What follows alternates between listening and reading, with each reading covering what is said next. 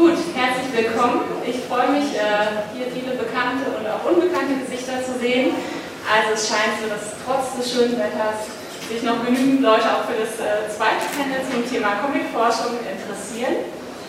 Ähm, wir haben hier eine illustre Gesellschaft prominenter Gäste und Akteure aus der Comicforschung. Ich würde jetzt ganz kurz erstmal die Namen sagen und grob eine Zuordnung, bevor wir dann noch einen kleinen zweiten Teil ähm, einfügen, nämlich zu einem Gast, der heute nicht erschienen ist. Also fangen wir hier an, zu meiner Linken, ganz links, Burkhard Ime, vielen bekannt, ähm, vom ICOM, daneben Bernd Lotte Weinkauf von der Universität Frankfurt. Wir werden gleich noch näher auf äh, die Details zu sprechen kommen. Neben mir direkt Joachim Trinkwitz, Universität Bonn. Dann zu meiner Rechten Stefan Packard, äh, Vorsitzender der Comfort, also vielen bekannt. Astrid Böger äh, von der Universität Hamburg und der Arbeitsstelle für grafische Literatur.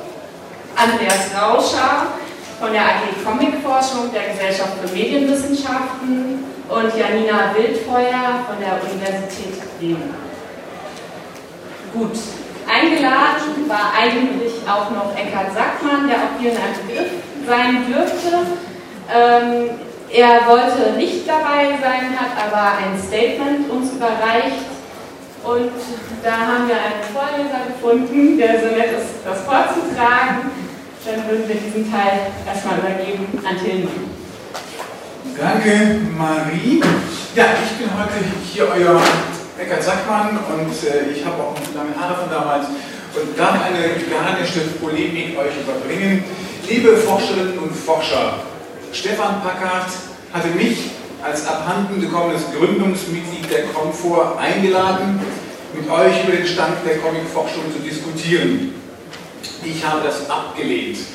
Es wäre für mich verlorene Zeit. Ich hatte damals gute Gründe, mich aus der Comfort zu verabschieden, die sich schon bald nach ihrer Etablierung hin zum Karnickelzüchterverein entwickelte. Das wusste ich gar nicht, süß.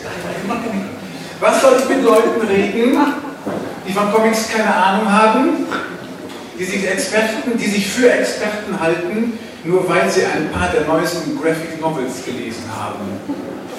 Ihr seid unwissend und faul, aber ihr seid auch clever.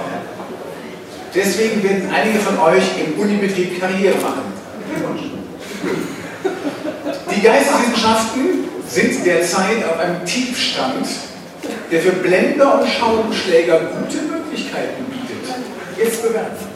Wenn alle auf demselben niedrigen Niveau ist, sind, wird es keiner dem anderen vorwerfen. Wir haben gerade erlebt, wie zwei Universitäten, Paderborn und Potsdam, beim Ministerium 1,9 Millionen Euro herausgeschunden haben für eine kleine Gruppe von Nachwuchsforschern in Anführungszeichen, die anhand von City of Glass digitale und kognitive Methoden zur Erforschung grafischer Literatur erarbeiten wollen. So frech wie die seid ihr noch lange nicht, aber in der Tendenz seid ihr auf dem richtigen Weg. Die Reihe Deutsche Comicforschung, die ich seit elf Jahren, also nicht ich, sondern Eckhard, seit elf Jahren herausgebe, wurde von Stefan in seiner Einladung als ungeheuer wertvoll beschrieben. Das mag vielleicht so sein, aber es nützt euch nichts. Der Comic eurer eigenen Kultur interessiert euch nicht. Die Arbeit, die meine Autoren investieren, würdet ihr nie leisten. Eure Vernetzung ist euch wichtiger als euer Engagement für die Sache. Ich habe, als ich noch Mitglied der Comfort war, gesehen, dass ich daran nichts ändern kann. Jetzt habe ich einen kleinen, flexiblen Kreis von zuverlässigen Mitarbeitern um mich geschart, die begeisterungsfähig sind und offen für Comics in allen ihren Spielarten. Mit denen kann ich über Comics reden, mit euch nicht, tut mir leid. PS, Papiertaschentücher und faule Tomaten liegen in den Behältern neben dem Eingang. Smiley! Ja, genau, das ist ein Applaus wert. Ja.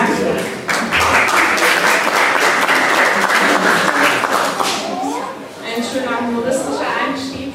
Man fragt sich, wo die Kanickel sind.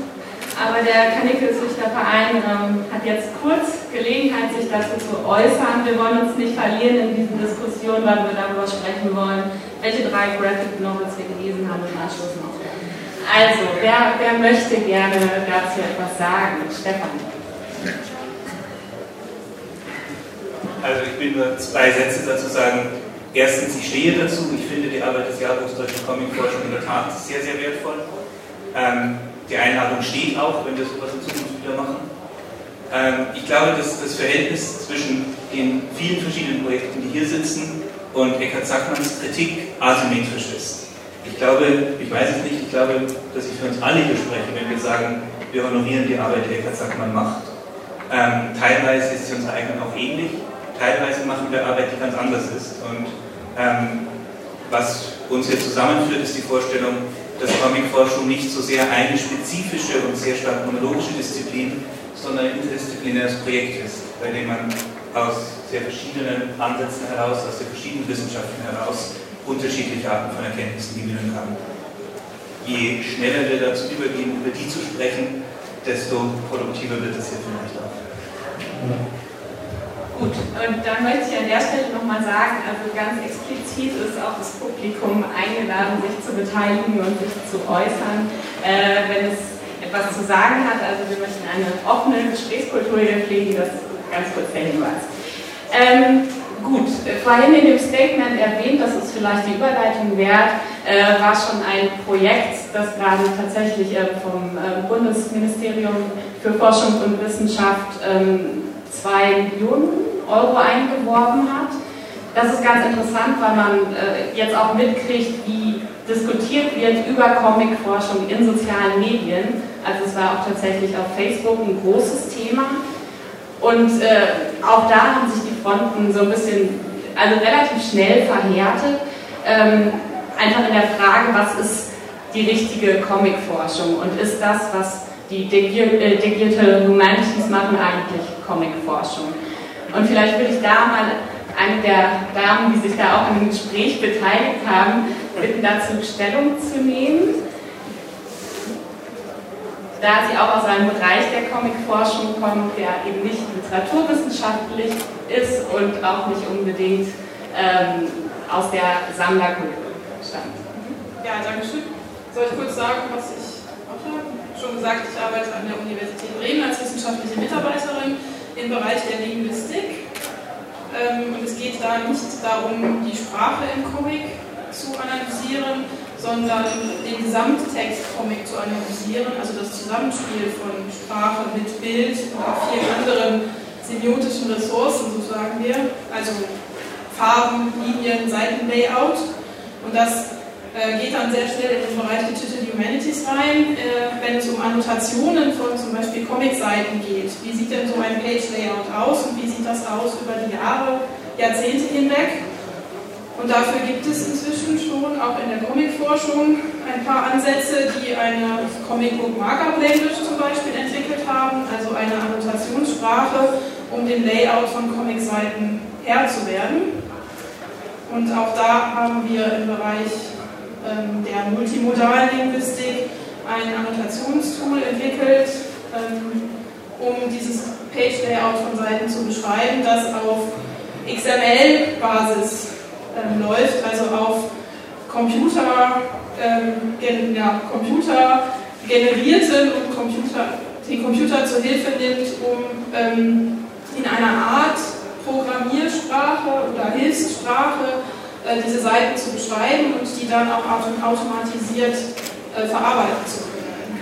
Und das ist ja ein Bereich der Digital Humanities, der gerade sehr stark wird. Also es gibt jetzt Konferenzen in dem Bereich ähm, und auch das Projekt äh, von den Kollegen in Potsdam und Paderborn äh, in, die sind in dem Bereich tätig. Ähm, das ist noch relativ neu, aber es ist sehr spannend, weil es sehr viel über Einzelheiten von Comics ähm, erfahren lässt, die in einer literaturwissenschaftlichen Beschreibung erst einmal keine Rolle spielen. Genau. Darauf wollen wir auch hinweisen, dass es eben verschiedene Zugänge gibt, wie Stefan es auch gesagt hat. Und ich würde sagen, da gehen wir jetzt einfach mal der Reihe nach, damit wir einfach mal die Vielfalt äh, sehen der Zugänge zum Comic. Also zu Andreas Rauscher aus der AG Comic Forschung. Ja, also ich habe äh, die letzten zehn Jahre in Mainz bei der Filmwissenschaft gearbeitet und bin jetzt seit letztem Semester an der Universität äh, Siegen. Und äh, mich interessieren insbesondere die Schnittstellen, die es äh, zwischen Film und Comic gibt. Das hat ja, was wahrscheinlich, glaube ich, wenn man mehr als drei Graphic Novels kennt, äh, aufgefallen sein dürfte, in den letzten Jahren sehr stark zugenommen. Das vom Independent-Bereich bis hin zu dem, dass Marvel ein eigenes Studio gegründet hat. Inzwischen vielfältigste Ansätze zur Comic-Verfilmung gibt. Mich interessieren diese Adaptionsprozesse, wie sich dies im Zeitkontext verändert. Ein weiterer äh, Bereich, wo mich die interdisziplinäre Comicforschung äh, beschäftigt, ist im Bereich der Game Studies, in dem ich auch aktiv bin. Beispielsweise die Adventure-Spielefirma Telltale hat eine ganze Reihe von interessanten Adventure-Spielen zu Comics umgesetzt in letzter Zeit, zu The Walking Dead oder auch zur Comicreihe Fables. Und ich beschäftige mich momentan äh, damit, welche ästhetischen, spielerischen und filmischen Schnittstellen es in diesem Bereich gibt. Ich bin seit 2009 ähm, an der Universität Hamburg als Professorin für Amerikanistik und ähm, kurz nachdem ich angekommen war, wurde mir von Knut Ticketier, Medienwissenschaftler, inzwischen pensioniert, äh, mit Markus Kuhn zusammen die Leitung der Arbeitsstelle für grafische Natur übertragen und ich muss gestehen, dass ich dann erst entdeckt habe, was wir da in Hamburg eigentlich für einen Schatz haben. Ähm, wir hoffen jetzt auch die Arbeitsstelle, die ein äh, großes Archiv auch an Primär- und Sekundärwerken ähm, umschließt, ähm, besser öffnen zu können. Sie zieht auch physisch um, also wird eine richtig eigene Forschungsstelle. Also das ist einmal unser großes Glück in Hamburg und als Lehrende versuche ich regelmäßig mindestens jedes zweite Semester Lehrveranstaltungen zu machen, wo es dann eben auch um aktuelle Forschungsansätze zu Comics ähm, geht. Im Moment ähm, schauen wir zum Beispiel in einem fortgeschrittenen Seminar uns an, inwieweit in der Tat Graphic Novels, die wir aber mehr als drei lesen, ähm, äh, als World Literature oder New World Literature, neue Weltliteratur verstanden werden können. Durchaus, wenn man will, im gültigen Sinne, aber das muss sich hier nicht vertiefen. Also inwieweit sind Graphic Novels wirklich als transnationales Medium ähm, zu verstehen und auch zu platzieren? Äh, äh, Mayan Satrapis, Persepolis, äh, vielleicht das bekannteste Beispiel. Ähm, dann haben wir noch ein, oder eins der bekanntesten Beispiele, kann man äh, lange drüber reden ähm, muss ich jetzt hier nicht tun. Ähm, dann haben wir noch eine, ähm, ein drittmittelfinanziertes Forschungsprojekt bewilligt bekommen von der Hamburger ähm, Landesforschungsförderung, ehemals ähm, Landesexzellenzinitiative, falls das von Interesse ist. Und da geht es interdisziplinär und jedenfalls medienübergreifend um Prozesse des Rahmens und Übersetzens. Und da leite ich ein Teilprojekt wiederum über äh, Prozesse des Rahmens und Übersetzens in ähm, Comics und Graphic Novels. Ähm, und da geht es zum Beispiel im Moment um Fragen, wie werden in Graphic Novels andere Medien, beispielsweise Fotografie, eingesetzt. Also da berühren sich unsere Forschungsinteressen ähm, zum Beispiel.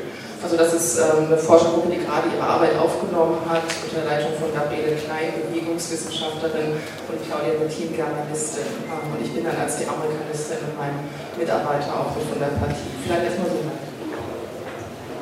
Ja, ich habe schon gesagt, ich ähm, bin Stefan Pappert. Ich sitze hier in erster Linie für die Gesellschaft für Comicforschung, deren Vorsitzender ich gegenwärtig bin.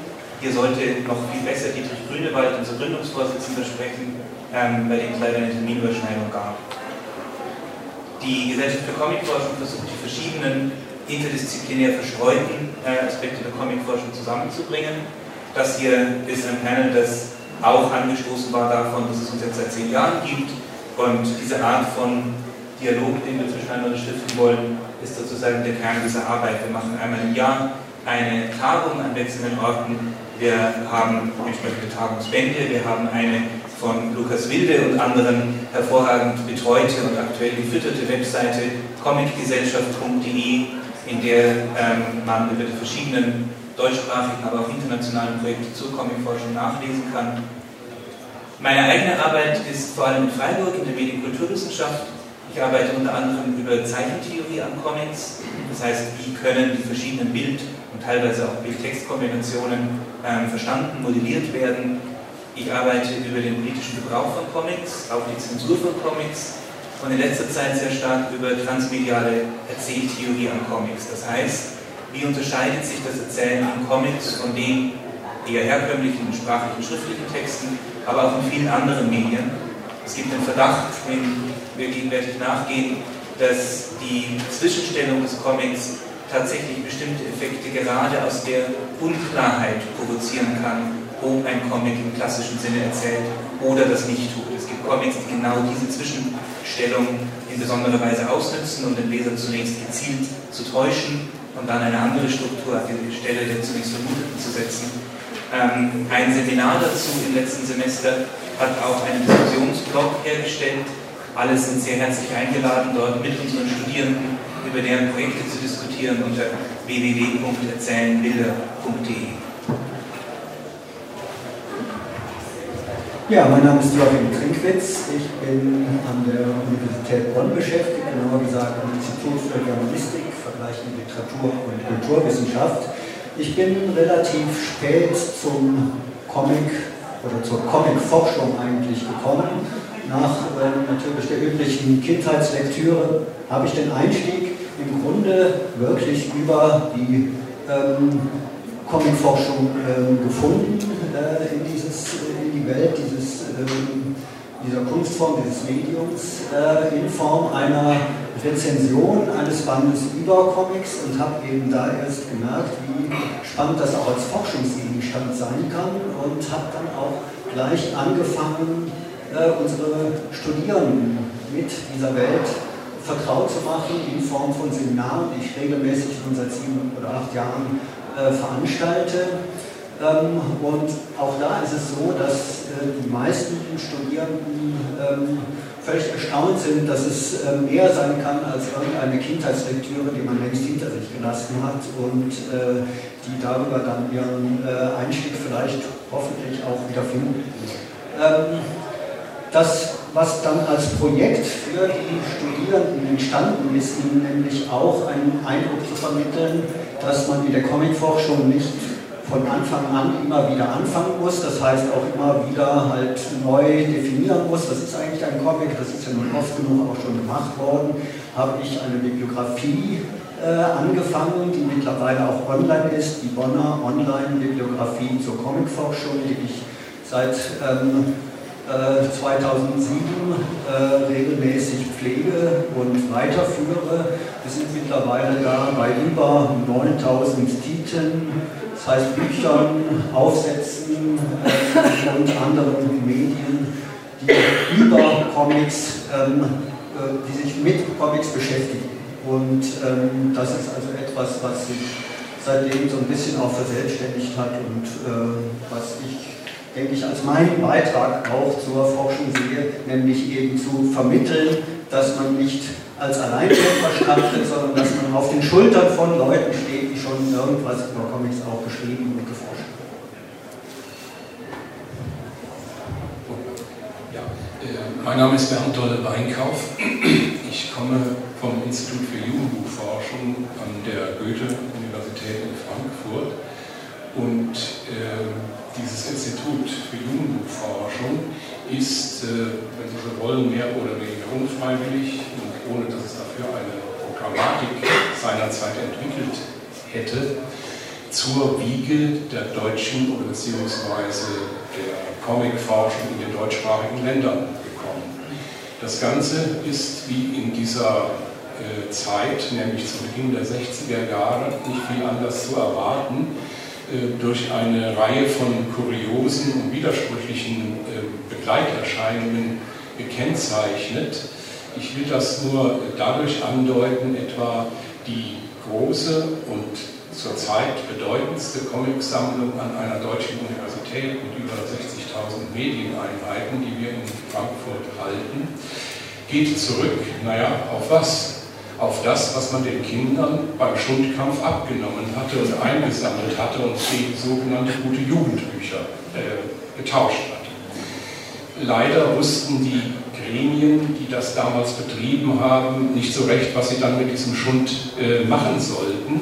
Und das umso weniger, als kurz zuvor, Ende der 50er Jahre, die FAZ-Bahn den Zeigefinger gehoben hatte, man wolle doch nicht wieder durch diese zerstörerischen Aktionen gegen bestimmte Formen der populären Literatur wieder an gewisse Vorgänge der Zeit nach 1933 erinnert werden, denn allen Ernstes das wissen wir, hat es äh, solche Verbrennungsaktionen an öffentlichen Plätzen mit großem Tamtam von sogenannter Schundliteratur gegeben.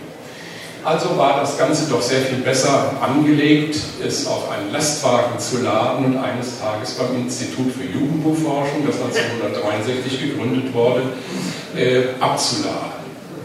Der damalige Leiter, ein aufgeschlossener Mensch, der wahrscheinlich bis dahin kaum einen Comic zu sehen bekommen hatte, musste aber allein, um seinen Ruf der Aufgeschlossenheit zu bewahren, das Ganze annehmen.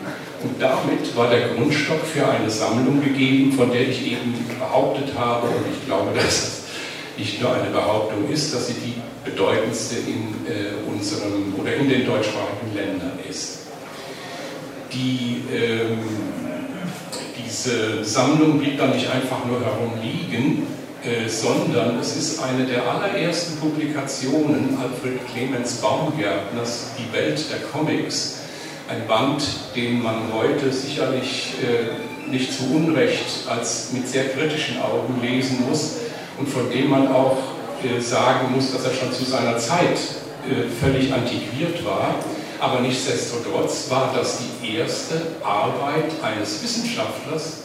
Baumgärtner war Professor für die deutsche Literaturdidaktik, dies, der sich ernsthaft damit auseinandergesetzt hat und nicht gleich irgendwelche kriminellen Hintergründe dabei vermutet hat, äh, also tatsächlich in diese Hefte auch hineingesehen hat. Äh, der Untertitel der ersten, der ersten Auflage war Probleme einer primitiven Literaturform. Das wurde ab der zweiten Auflage weggelassen. Die hat sich dann noch besser verkauft und irgendwann wurde dann aus der Welt der, der Comics in den 70er Jahren, das Buch wurde immer noch aufgelegt, die Welt der Abenteuercomics, was schon ein bisschen richtiger war, als äh, auch wenn, äh, wie gesagt, diese anderen Vorbehalte noch gelten. Ähm, ein ganz wichtiger Impuls wurde den Forschungsaktivitäten des Instituts dadurch gegeben, dass in den 80er Jahren ein DFG-Projekt bewilligt wurde zur Geschichte des Comic in den deutschsprachigen Ländern, mithin, wenn man so will, die doch ein bisschen ernsthaftere Einlösung dessen, was Baumgärtner seinerzeit äh, versucht hatte. Und daraus ist ein Buch entstanden, das dann 1990 im Belz Verlag unter dem Titel Comics Geschichte einer populären Literaturform in Deutschland äh, publiziert worden ist. Seit der Zeit wächst die Sammlung weiter. Äh, sie findet international sehr viel Zuspruch und äh, wir haben im Übrigen einen regulären Lehrbetrieb installieren können, der dann es ermöglicht, dieses Material, was wir haben, auch selbst in der Lehre einzusetzen und daraus Material bzw. Ähm, also die Möglichkeit zu schaffen, dass Studierende Examensarbeiten äh, und andere Abschlussarbeiten, mittlerweile auch Bachelorarbeiten, Magisterarbeiten und so weiter schreiben können. Ich will damit schließen, ähm, wir haben seit einigen Monaten äh, eine neue Leitung im Institut für Jugendbuchforschung. Äh, wir konnten bisher diesen Schwerpunkt Comicforschung mit einem gewissen Wohlwollen betreiben, aber ohne eine, sagen wir mal, besonders forcierte Unterstützung von der neuen Leiterin, das ist Professor Ute Detmar, äh, die seit April bei uns ist, dürfen wir vielleicht noch ein bisschen mehr erwarten, denn eines ihrer Hauptschwerpunkte, einer ihrer Hauptschwerpunkte in der Forschung ist die Populärkulturforschung, äh, insbesondere natürlich mit Blick auf die Populärkultur von Kindern und Jugendlichen. Aber das ist dann auch ein deutliches inhaltliches Signal, dass dann das ganze Institut in diese Richtung setzt, in der wir seit langem schon arbeiten. Mein Name ist Burkhard Rieme. Ich bin wahrscheinlich ein Nicht-Akademiker, denn ich habe nur den akademischen Grad eines Diplom-Designers. Das gibt, glaube ich, als Akademiker, oder? Ich denke, das ist okay. äh, und ich bin Comiczeichner und meine Forschungstätigkeit begann eigentlich mit diesem bedeutenden Werk einer Monographie über den guten Zeichner Hartmut Birek. Und da war die Quellenlage so kompliziert, dass alle Zeichnungen drin dann auch von mir sind. Ähm, meine weitere Tätigkeit mit der Comicforschung war durch die Herausgabe des Comic-Jahrbuchs, was natürlich keine Forschung ist, aber wahrscheinlich für jeden Comic-Forscher eine brauchbare Quelle, die ich jedem empfehlen würde. Durchaus auch Forschung. Ja. Das sind meine Haupttätigkeiten. Und ich vergebe einen Preis, also ich darf ihn moderieren, den Ecom Independent Comic Contest. Okay. Begeisterung. Gut. Das wäre das Wesentliche, glaube ich. Ja, da haben wir schon mal einen äh, ganz guten Überblick, denke ich, äh, aus welchen Bereichen sich die Comicforschung zusammensetzt. Und das ist ja auch, sind natürlich nicht alle Vertreter, die eine Rolle spielen, sondern ein, ein sehr kleiner Ausschnitt. Und auch viele Themen, die genannt werden, sind, auf die wir jetzt äh, genannt worden sind, auf die wir jetzt im Detail ein bisschen eingehen können. Zum Beispiel wurden äh, an verschiedenen Stellen erwähnt Drittmittelprojekte, finanzielle Förderung, ähm, Situationen in den Bibliotheken. Und wenn wir jetzt ein Bild davon machen, wie ist Comicforschung heute, also ich denke, es, wir, wir, sehen, dass äh, Comicforschung heute sehr präsent und lebendig ist, aber ähm, wie sind die Bedingungen für diese Comicforschung? Positiv klingt erstmal, an manchen Stellen gibt es Gelder, an manchen Stellen gibt es große Sammlungen, also sowohl in Frankfurt als auch in Hamburg, denke ich. Ähm, vielleicht dazu auch nochmal ähm, konkret von Ihnen, wie sieht das in Hamburg aus? Ähm, ja, ähm, vielleicht noch ein kurzes Signal, äh, worauf genau ich eingehen soll. Wir haben ja eine Arbeitsstelle für genau. Fraktur, die hat sich, glaube ich, aus einem unabhängigen ähm, äh, Kontext von Studierenden oder ehemaligen Studierenden an der Uni Hamburg ähm, äh, herausgebildet. Es ist jetzt immer ein bisschen schwierig, wenn mir nicht alle ähm, Gründungsmitglieder einfallen. Ich kenne viele persönlich, Ole Fraben kenne ich sehr gut, Michael Hühners natürlich auch. Ich weiß nicht, ob jemand diese ähm, wunderbaren äh, Kollegen kennt. Ähm, und äh, wir können jetzt im Prinzip äh, uns erfreuen an einer Sammlung, über doch über 20 Jahre, 25 Jahre inzwischen entstanden ist. Ähm, das letzte Mal, als wir versucht haben, uns einen Überblick zu verschaffen, auch weil die AGE jetzt demnächst umzieht, ähm, habe ich eben schon erwähnt, ähm, da waren wir bei äh, knapp 30.000 äh, äh, Medieneinheiten. Also das ist schon eindrucksvoll. Das Kuriosum in der AGEL, und ich möchte Sie schon mal im Vorgriff auf die neue Eröffnung jetzt im Laufe des Sommers gern einladen, in Hamburg vorbeizuschauen. Es ist wirklich ein ganz fantastisches Archiv, ein wenig, wie soll ich sagen, kreativ zusammengesetzt, weil vornehmlich auf Schenkungsbasis. Also wir haben Sachen, die sonst wahrscheinlich niemand hat. Äh, man findet immer unglaubliche Schätze ähm, äh, bei uns in Hamburg in der Arbeitsstelle bzw. Dem, äh, dem Archiv.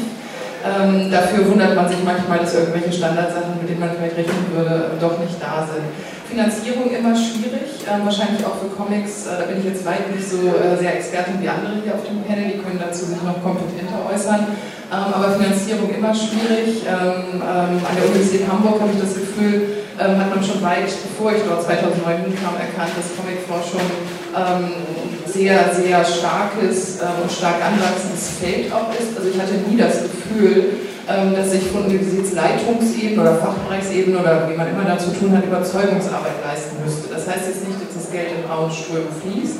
Also auch wir haben große Probleme. Ähm, Beispielsweise Stichwort Digitalisierung, also die Fragen, mit denen sich eigentlich alle rumschlagen, die mit Comics zu tun haben, die zum Teil aus den 70ern äh, stammen und einfach zerbröseln, bekanntlich. Ähm, also da müssen wir noch viel ähm, Geld auftreiben, um das Ganze irgendwie zukunftsfest zu machen. Ähm, da sind wir dran, da werden wir auch von unserer Bibliotheksleitung unterstützt oder äh, man kann darüber nachdenken, sich mit anderen Comic-Forschungsstellen zu vernetzen. Das finde ich noch ein großes Desiderat. Also an unterschiedlichsten Stellen wird geforscht und ähm, wäre gedacht, wenn man das nicht hinbekäme, sich dann Stichwort Digitalisierung auch irgendwie zusammenzutun, was die Finanzierung auch befördern würde. Aber da müssen wir doch alle irgendwie über diverse Schatten wahrscheinlich springen. Ich hoffe aber, dass das in Zukunft ähm, passiert. Ähm, also jetzt weiß ich nicht, ob das so ein bisschen ja. die Agel schon so beleuchtet. Genau, gerne es ist auch eine offene Forschungsbibliothek ja. für Studenten aus anderen Städten. So ist es. Nicht-Studenten auch. Ja, also äh, danke für die Nachfrage. In jedem Fall ist sie so gedacht. Nur aus Ressourcengründen war bisher, das wissen vielleicht einige, die schon mal versucht haben, in Hamburg bei uns in der Arbeitsstelle für grafische Literatur zu forschen, ähm, war der Zugang gar nicht so einfach, ähm, weil irgendwie eine halbe Stelle eine Bibliothekarin da war, die war dann irgendwie an zwei, drei Tagen die Woche da und dann noch ein Altmitglied äh, vor Ort, der einmal die Woche da sein konnte, aber das wird jetzt alles anders über den Sommer, wenn die Arbeitsstelle Teil der regulären Ähm, sein wird. Äh, das ist dann aber ein Novum und natürlich freuen wir uns über jeden und jede, der dann nach Hamburg oder wieder nach Hamburg kommt, um mit der Arbeitsstelle dann tatsächlich zu arbeiten, wofür sie da ist.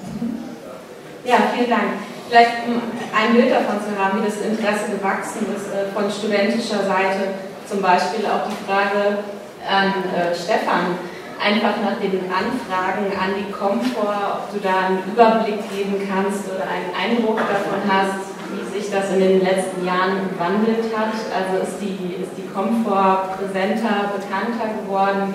Bekommst du viele Anfragen von externen Studierenden oder Lehrenden?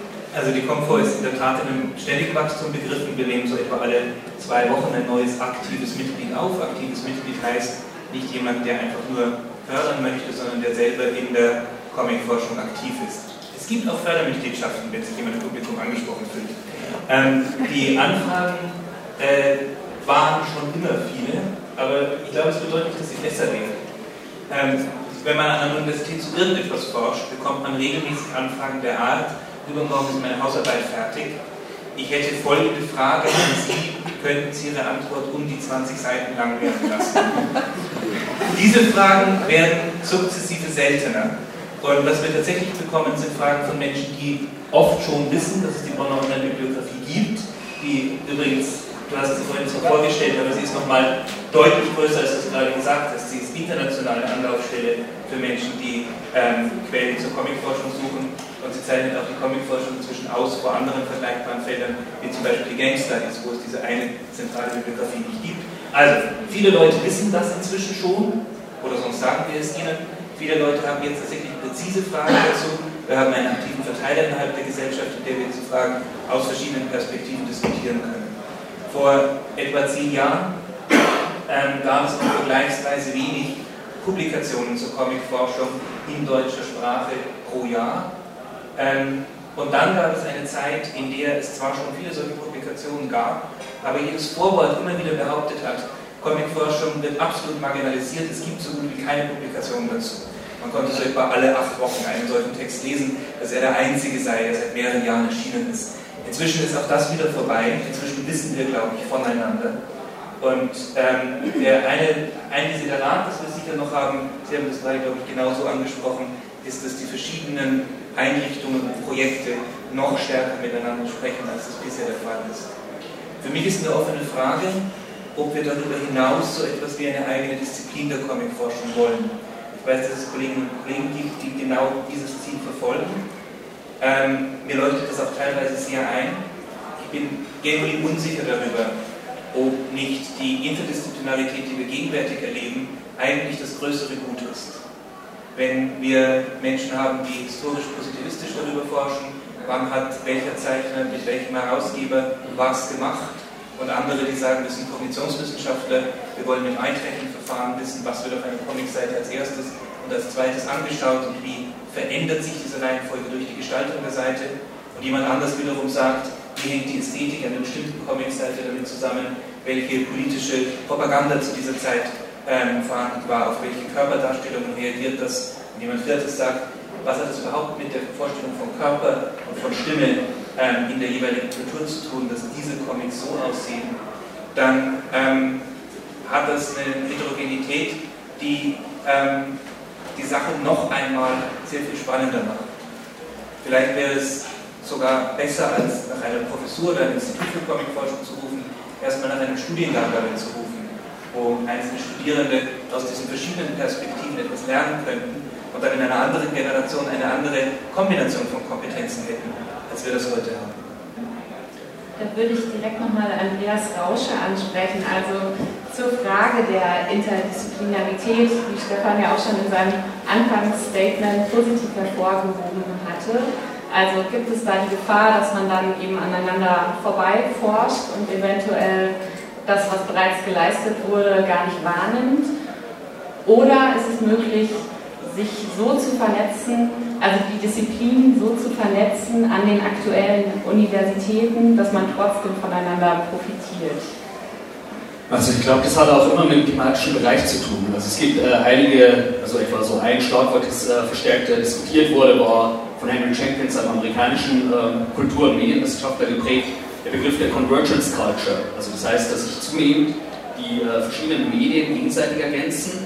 Der zweite Begriff wird zwar Transmedia Storytelling, sozusagen heute nicht mehr, äh, wenn ähm, ein Comic, der sich auf einen Film bezieht, publiziert wird, ist dann einfach wie vor 30, 40 Jahren nur so ein begleitender Merchandising-Artikel war wie eine Kaffeetasse zum Film, sondern dass dies eine größere Eigenständigkeit hat und sich das beides gegenseitig ergänzen kann.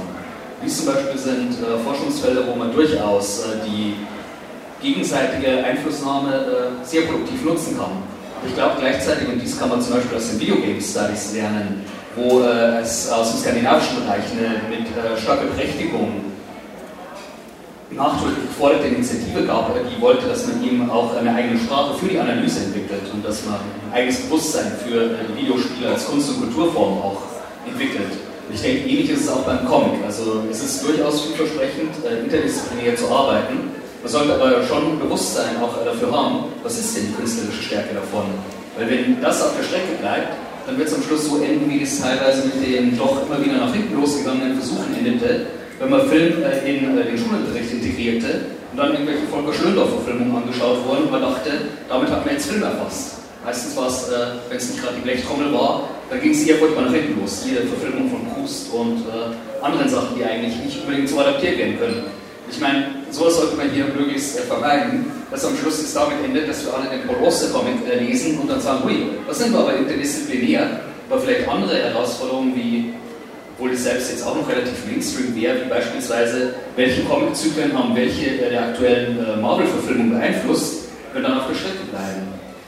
Und ich glaube, es ist äh, einerseits wichtig, diese interdisziplinäre Vernetzung, aber gleichzeitig auch so ein Bewusstsein, dass wirklich ein Dialog entsteht und dabei auch äh, Fragestellungen entstehen, die äh, tatsächlich dann äh, die Comicforschung als Ansatz äh, weiterbringen und dem ganzen Pluralismus auch gerecht werden der verschiedenen Ansätze.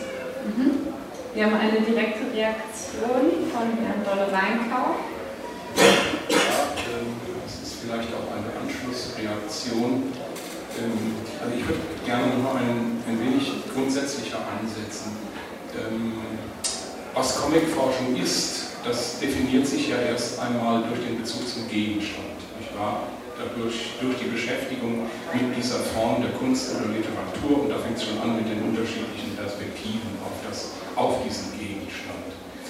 Und ähm, wenn man an Comicforschung partizipieren will, dann muss man sich nach meiner Ansicht, äh, auch, dann muss man bereit sein, auch ein paar Grundregeln von Wissenschaftskultur zu akzeptieren. Und das heißt unter anderem, äh, zu verstehen, dass Forschung kein Hühnerhof ist, auf dem sozusagen der permanente Futterneid herrschen müsste und alle aufeinander losgehen, wenn einem das Körnerfutter hingeschmissen wird. Äh, was ich damit meine, das ist, glaube ich, schon recht deutlich äh, geworden. Äh, es geht die Saga um von dem Millionensegen, der auf eine Forschergruppe in Potsdam und äh, Paderborn äh, herniedergegangen sein soll und äh, die es nun geschafft haben, ein Projekt äh, erstmal auszuarbeiten, dann zu beantragen, was eine Mordsarbeit ist und dann ist dann auch noch bewilligt zu bekommen. Und dazu gehört dann schon mal noch zusätzlich eine Riesenportion Glück angesichts von Bewilligungsraten im äh, Bereich der Wissenschaftsförderung, die mittlerweile unter die 20 Prozent gefallen sind. Äh, Sie müssen das in etwa so sehen, äh, wenn Sie einen schönen Antrag für ein Forschungsprojekt ausgearbeitet haben, unter Umständen selbst schon wieder in jahrelanger Vorarbeit und bekommen dann äh, meistens mit ziemlicher Verspätung gegenüber dem erwarteten Befund dann die Nachricht, also es ist ein ein einmaliges Projekt. Das ist ganz toll, in dem Bereich sehr gelungen und in dem Bereich sehr gelungen und so weiter. Aber leider, leider, leider reicht es doch nicht. Äh, es ist also alles ganz wunderbar, aber wir können das leider doch nicht fördern. Und das ist das Schicksal von vielen großen und durchaus bemerkenswerten und verdienstvollen Projekten, nicht unbedingt jetzt nur in der Comicforschung, das im Wissenschaftsbetrieb so sozusagen an, der, an die Tagesordnung gekommen ist. Das muss man alles mit berücksichtigen und dann jetzt zu sehen, diese Reaktionen, wie ich sie teilweise feststellen konnte, auf ein Forschungsprojekt, das sich tatsächlich einem Desiderat widmet. Denn wer interessiert sich denn schon so sehr für die Comic-Leser? Um die geht es ja dabei, also um die Rezeptionsforschung. Wir haben ganz viel Produktforschung und alles Mögliche. Wer, wer ist denn bereit, da mal über den in, äh, im Kontext bestimmter Theorien, die gerne vom Leser reden, aber nichts über ihn wissen, dann auch ein, ein bisschen mal tiefer zu bohren, wie die das offenbar vorhaben. Und ich muss sagen, ich finde das sehr spannend und ich bin gespannt auf die Ergebnisse und wenn ich dann vorliegen habe, dann kann ich mich auch noch kritisch dazu äußern. Mhm. Also wir sehen, ähm, dass die einzelnen Ansätze auch von anderen Disziplinen honoriert werden hier in, in dieser Runde. Ähm, vielleicht dann auch nochmal an äh, Janina Wildfeuer die Frage, die ja an der Uni tätig ist, in einem Projekt, das eben auch nicht der klassischen Comicforschung, wie, wie viele sie sich vorstellen, entspricht. Ähm, wie sind da die Reaktionen? Gibt es diese hier als äh, Desiderat dargestellte interdisziplinäre Zusammenarbeit oder ist man da so ein bisschen alleine? Ähm, es ist ein bisschen zweischneidig. Einmal innerhalb der Linguistik, die ja für sich beansprucht, Sprache zu analysieren und ähm, dann, wenn es um Bilder oder bewegte Bilder geht, sehr kritisch wird, ob die Sprachwissenschaft das kann. Ähm, das ist schon interdisziplinär schwierig und da stoßen dann viele andere Nachbarwissenschaften wie die Filmwissenschaft, die Medienwissenschaft dazu und fragen, warum genau ihr Linguisten, so viel mit Sprache zu tun haben, warum habt ihr was dazu zu sagen? Andererseits ähm, kommt aber auch sehr viel Interesse allein aus Neugier an, an dem Neuen, was es da gibt und was in vielen anderen Bereichen eher so eine Basis für Interpretationen ist. Ähm, und die Neugier daran, das systematisch und theoretisch beschreiben zu können mit einem Tool, was man, wenn man in der Literaturwissenschaft groß geworden ist, in den Anfängen vielleicht in der Sprachwissenschaft gelernt hat, Grammatik, oh je, äh, und dann zur Seite gelegt hat und dann aber merkt, Mensch, das funktioniert, ich kann damit auch was beschreiben, was, ähm, was ich sonst vielleicht nicht so theoretisch beschreibe und äh, auf, dem ich meine, auf, ja, auf dem ich meine Interpretation stütze. Also beiderseitig. Ganz interessant ist vielleicht auch, wir haben in Bremen einen Workshop ähm, organisiert mit Mir Cohn, dem Comicforscher aus den USA, der auch sehr linguistisch arbeitet. Und dort gab es ganz viele Interessierte, die gerade nicht aus der Forschung kamen, sondern einfach Comic-Fans sind und festgestellt haben, dass so etwas wie Grammatik, was er ja sehr stark betreibt, auf Comics übertragbar ist und hilft, ähm, das typische Vokabular äh, zu erweitern. Und ähm, genau das, was ähm, Dolle Weinkauf gerade angesprochen hat, nämlich die Rezeption zu beschreiben, ohne ähm, drauf los zu interpretieren, sondern etwas systematischer anzugehen. Und ähm, wir haben ein paar Fans auch für die Forschung begeistern können. Okay, das klingt doch schon mal schön. Ähm, ja, vielleicht gerade zu der Frage, also letztendlich dreht es sich ja dann um die Frage, was ist Comicforschung. Und da gibt es äh, systematische Ansätze, da gibt es ganz andere Ansätze. Äh, vielleicht aus deiner Erfahrung mit der Bonner Online-Bibliografie ähm, einfach zu der Frage, wie, wie setzen sich die Titel zusammen? Kannst du dazu was sagen oder überschaust du das gar nicht mehr? Also ob das hauptsächlich die Literaturwissenschaft ist, ob das äh, viele deutsche Beiträge sind oder doch eher aus dem englischsprachigen Raum? Ja, ich hatte ja schon äh, eben kurz angedeutet, wie dieses Projekt überhaupt entstanden ist und ähm, es ist im Grunde immer noch so, es ist in enger äh, Zusammenarbeit mit meiner Lehrtätigkeit. Ähm, das heißt natürlich, das, was ich nun konkret im jeweiligen Semester ähm, lehre. Das, dazu recherchiere ich auch nochmal gründlich, was es sonst noch so gibt, was in der, in der Bibliografie noch nicht vorhanden ist, äh, sodass da schon natürlich meine subjektiven äh, Interessen und Vorlieben äh, auch sich in gewisser Weise widerspiegeln. Aber ich versuche natürlich auch, die gesamte Bandbreite der Forschung abzudecken, was nicht ganz einfach ist, denn in den letzten Jahren hat es eine wahren Boom gegeben, eine wahre Schwemme von Forschungsveröffentlichungen, ähm, sodass ich äh, zurzeit auch mit den Neuerscheinungen äh, nicht mehr unbedingt so nachkomme. Ähm, es gibt aber eben viele Quellen, aus denen sich das zusammensetzt und äh, natürlich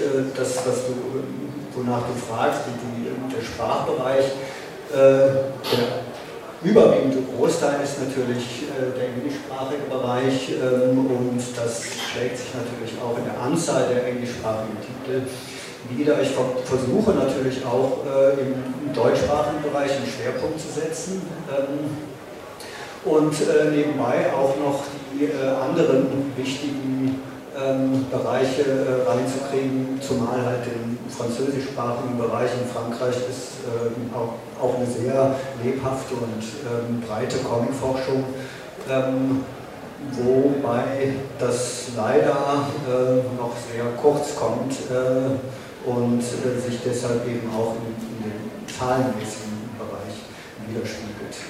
Ähm, ja, durchaus. Ähm, also wir sehen interdisziplinäre Zugänge, also zumindest funktioniert es bei der Comfort als Dachverband für verschiedene Disziplinen und bei der Online-Bibliografie genauso. Da wird man auch zu ganz verschiedenen Ansätzen da Beiträge finden. Ähm, vielleicht dann auch dazu nochmal zur nicht-universitären Comicforschung. Burkhard, ähm, zu den Beiträgen in deinen Jahrbüchern. Du hast äh, das vorhin so ein bisschen runtergespielt und gesagt, es handelt sich nicht Forschung. Ähm, war das eine Provokation oder siehst du das tatsächlich so? Wie geht ihr da vor? Ja, nun war eigentlich der Anspruch der Komfort an ihre Mitglieder, dass sie wissenschaftlich arbeiten sollten. Und ich bin tatsächlich als Außenseiter da drin, mittlerweile nicht mehr der Einzige, weil in den letzten Monaten noch einige andere Comiczeichner in die Komfort eingetreten sind, deren Wirken sich jetzt nicht, nicht so niedergeschlagen hat. Äh, ich sehe die äh, das Jahr, unser Jahrbuch im Gegensatz zu dem von, von Eckhart, der ja, wissenschaftlich aufbereitet mit Fußnoten und all diesem Zeug, sind wir in der Hinsicht nicht so eins zu eins als Forschung zu nehmen. Aber ich sehe es als eine wichtige Quelle, denn äh, man erfährt natürlich dabei etwas über die Künstler auch wie, wie sie Comics machen, wie Comics entstehen. Und das halte ich für eine wichtige Voraussetzung, um einen Comic beurteilen zu können. Äh, auch in der gestrigen Veranstaltung mit Eckhard Sagmann hat zum Beispiel der Carsten Nackwater darauf hingewiesen, äh, dass jemand da einen Comic von äh, George Harriman, also Crazy Cat, äh, beobachtet, gutachtete und sich total begeisterte, dass im Hintergrund jetzt immer weniger Details waren. Äh, und jetzt als die Hochphase jetzt von, äh, von Harriman einordnete, aber gar nicht wusste, dass die, die Hintergründe wegfielen, weil dafür Farbe eingesetzt wurde. Und das, deshalb diese Details in der Schwarz-Weiß-Zeichnung, die er vor sich hatte, nicht zu sehen waren. Äh, also das Wissen um Comics und teilweise auch die konkreten Comics halte ich für eine sehr wichtige Voraussetzung, um etwas zu sagen. Deswegen finde ich auch diese interdisziplinäre Fragestellung teilweise interessant. Ich habe oft nur Zweifel, ob diese Leute diese Frage stellen, in der Lage sind, sie zu beantworten. In einfach Unkenntnis der, der Quellen und der, des Sujets. Ähm, das sehe ich ganz genauso. Und eine der zentralen Lehren, die ich bis jetzt geschlossen habe, ist, dass die Interdisziplinarität daher ganz klar ein Aufruf zur Kooperation ist und nicht dazu so sehr, dass eine einzelne Person versucht zu sagen, ich stehe zwischen den folgenden fünf Disziplinen, sondern was wirklich hervorragend funktioniert, ist, wenn fünf verschiedene Leute zusammenkommen, die jeweils einen Bereich intensiv kennen und dann über ihre verschiedenen Methoden und Fragestellungen miteinander reden können. Genau, das Beispiel hatten wir, glaube ich, auch auf der Komfortseite zum Thema unzuverlässiger Erzähler und da hatte ja auch Burkhard äh, zu beigetragen. Und insofern, wenn wir Interdisziplinarität auch verstehen, jetzt nicht nur von akademischen Disziplinen oder Studiengängen, sondern auch aus dem Dialog mit der Praxis, gewinnt es natürlich wirklich. Die Frage trotzdem an die Universitäten oder wie man sich in Hinsicht auf die Universitäten stellt, die vorhin schon mal kurz angeklungen ist. Bräuchte es eigentlich eigene Institute, eigene Studiengänge, Comicforschung oder funktioniert das so ganz wunderbar, dass man aus seinen unterschiedlichen Disziplinen herangeht und mit anderen sich darüber austauscht und äh, das Wissen entsprechend mitnimmt? Stefan. Schon wieder. Ja. Ähm, also um einfach nochmal als Provokation zugespitzt, das zu wiederholen, was ich gerade schon vorhin gesagt habe. Ähm, ich wäre am begehrlichsten gegenüber ähm, der Möglichkeit, einen Studiengang Comicforschung herzustellen. Nicht irgendjemanden jetzt hier ähm, zu einem Professor für Comicforschung zu erklären oder irgendein Institut dafür einzurichten, außer eben als Lehrinstitut, sondern ähm, ich glaube, Leute, die tatsächlich diese interdisziplinäre Verknüpfung in einer Person zusammenführen, die müsste es erst in Zukunft noch geben. Ich wäre sehr gespannt darauf, das zu erleben. Ich habe den Eindruck, dass es das in der Filmforschung ähm, eine Generation vor uns bereits gegeben hat. Das war ein interdisziplinäres äh, Konzept. Inzwischen ist es sehr klar auch ein Profil für eine Disziplin innerhalb der Wissenschaften. Ähm, bis zu einem gewissen Grad hat die Medienwissenschaft eine ähnliche Profilierung durchgemacht, aber sie ist bei weitem nicht so konvergent, bei weitem nicht so konsolidierend. Ähm, und, und ich denke, man kann das einfach, also ich erlebe bei uns in einem medienwissenschaftlichen Studiengang genau dies. Wir haben Kollegen und Kollegen aus unterschiedlichsten Disziplinen und dann haben wir Studierende, die uns plötzlich davon erzählen, was in unserem Fach noch so los ist, außer dem, was wir selber jeweils schon wissen. Diesen Generationenwechsel finde ich sehr spannend und man muss ihn, glaube ich, auch ernst nehmen. Das ist dann tatsächlich eine andere Perspektive. Äh, Bernd wollte was sagen, aber Ich würde da vielleicht erstmal so drauf antworten. Wenn es darum ginge, äh, Wunschträume zu erfüllen und ähm, ja, äh, so etwas einfach so zu kreieren, dann würde ich auch sagen, wunderbar, wir schaffen eine Universität für Comicforschung oder gleich mehrere dergleichen. Aber ich meine, an diesem Beispiel wird schon klar, dass das nicht besonders realistisch ist und ich halte es auch nicht für besonders realistisch, aus so einem Spezialgegenstand sozusagen eine Fachdisziplin zu machen. Man muss sich nur mal anschauen, wie ist unsere Wissenschaftslandschaft strukturiert, wie funktioniert sie, wie werden Gegenstände definiert, Forschungsgruppen und so weiter gebildet. Da haben wir, äh, ich will das jetzt nicht unbedingt für die, äh, würde das jetzt nicht für, die, für eine entstehende Comicforschung so prophezeien wollen, aber wir haben sehr viel schlechte Erfahrungen gemacht mit einer Überspezialisierung, die einerseits sozusagen eine ganz enge Sicht äh, mit sich gebracht hat und nur einen Gegenstand äh, ins Auge gefasst hat. Und so ein Gebiet ist dann sehr oft nach wenigen Jahren auch wieder verschwunden.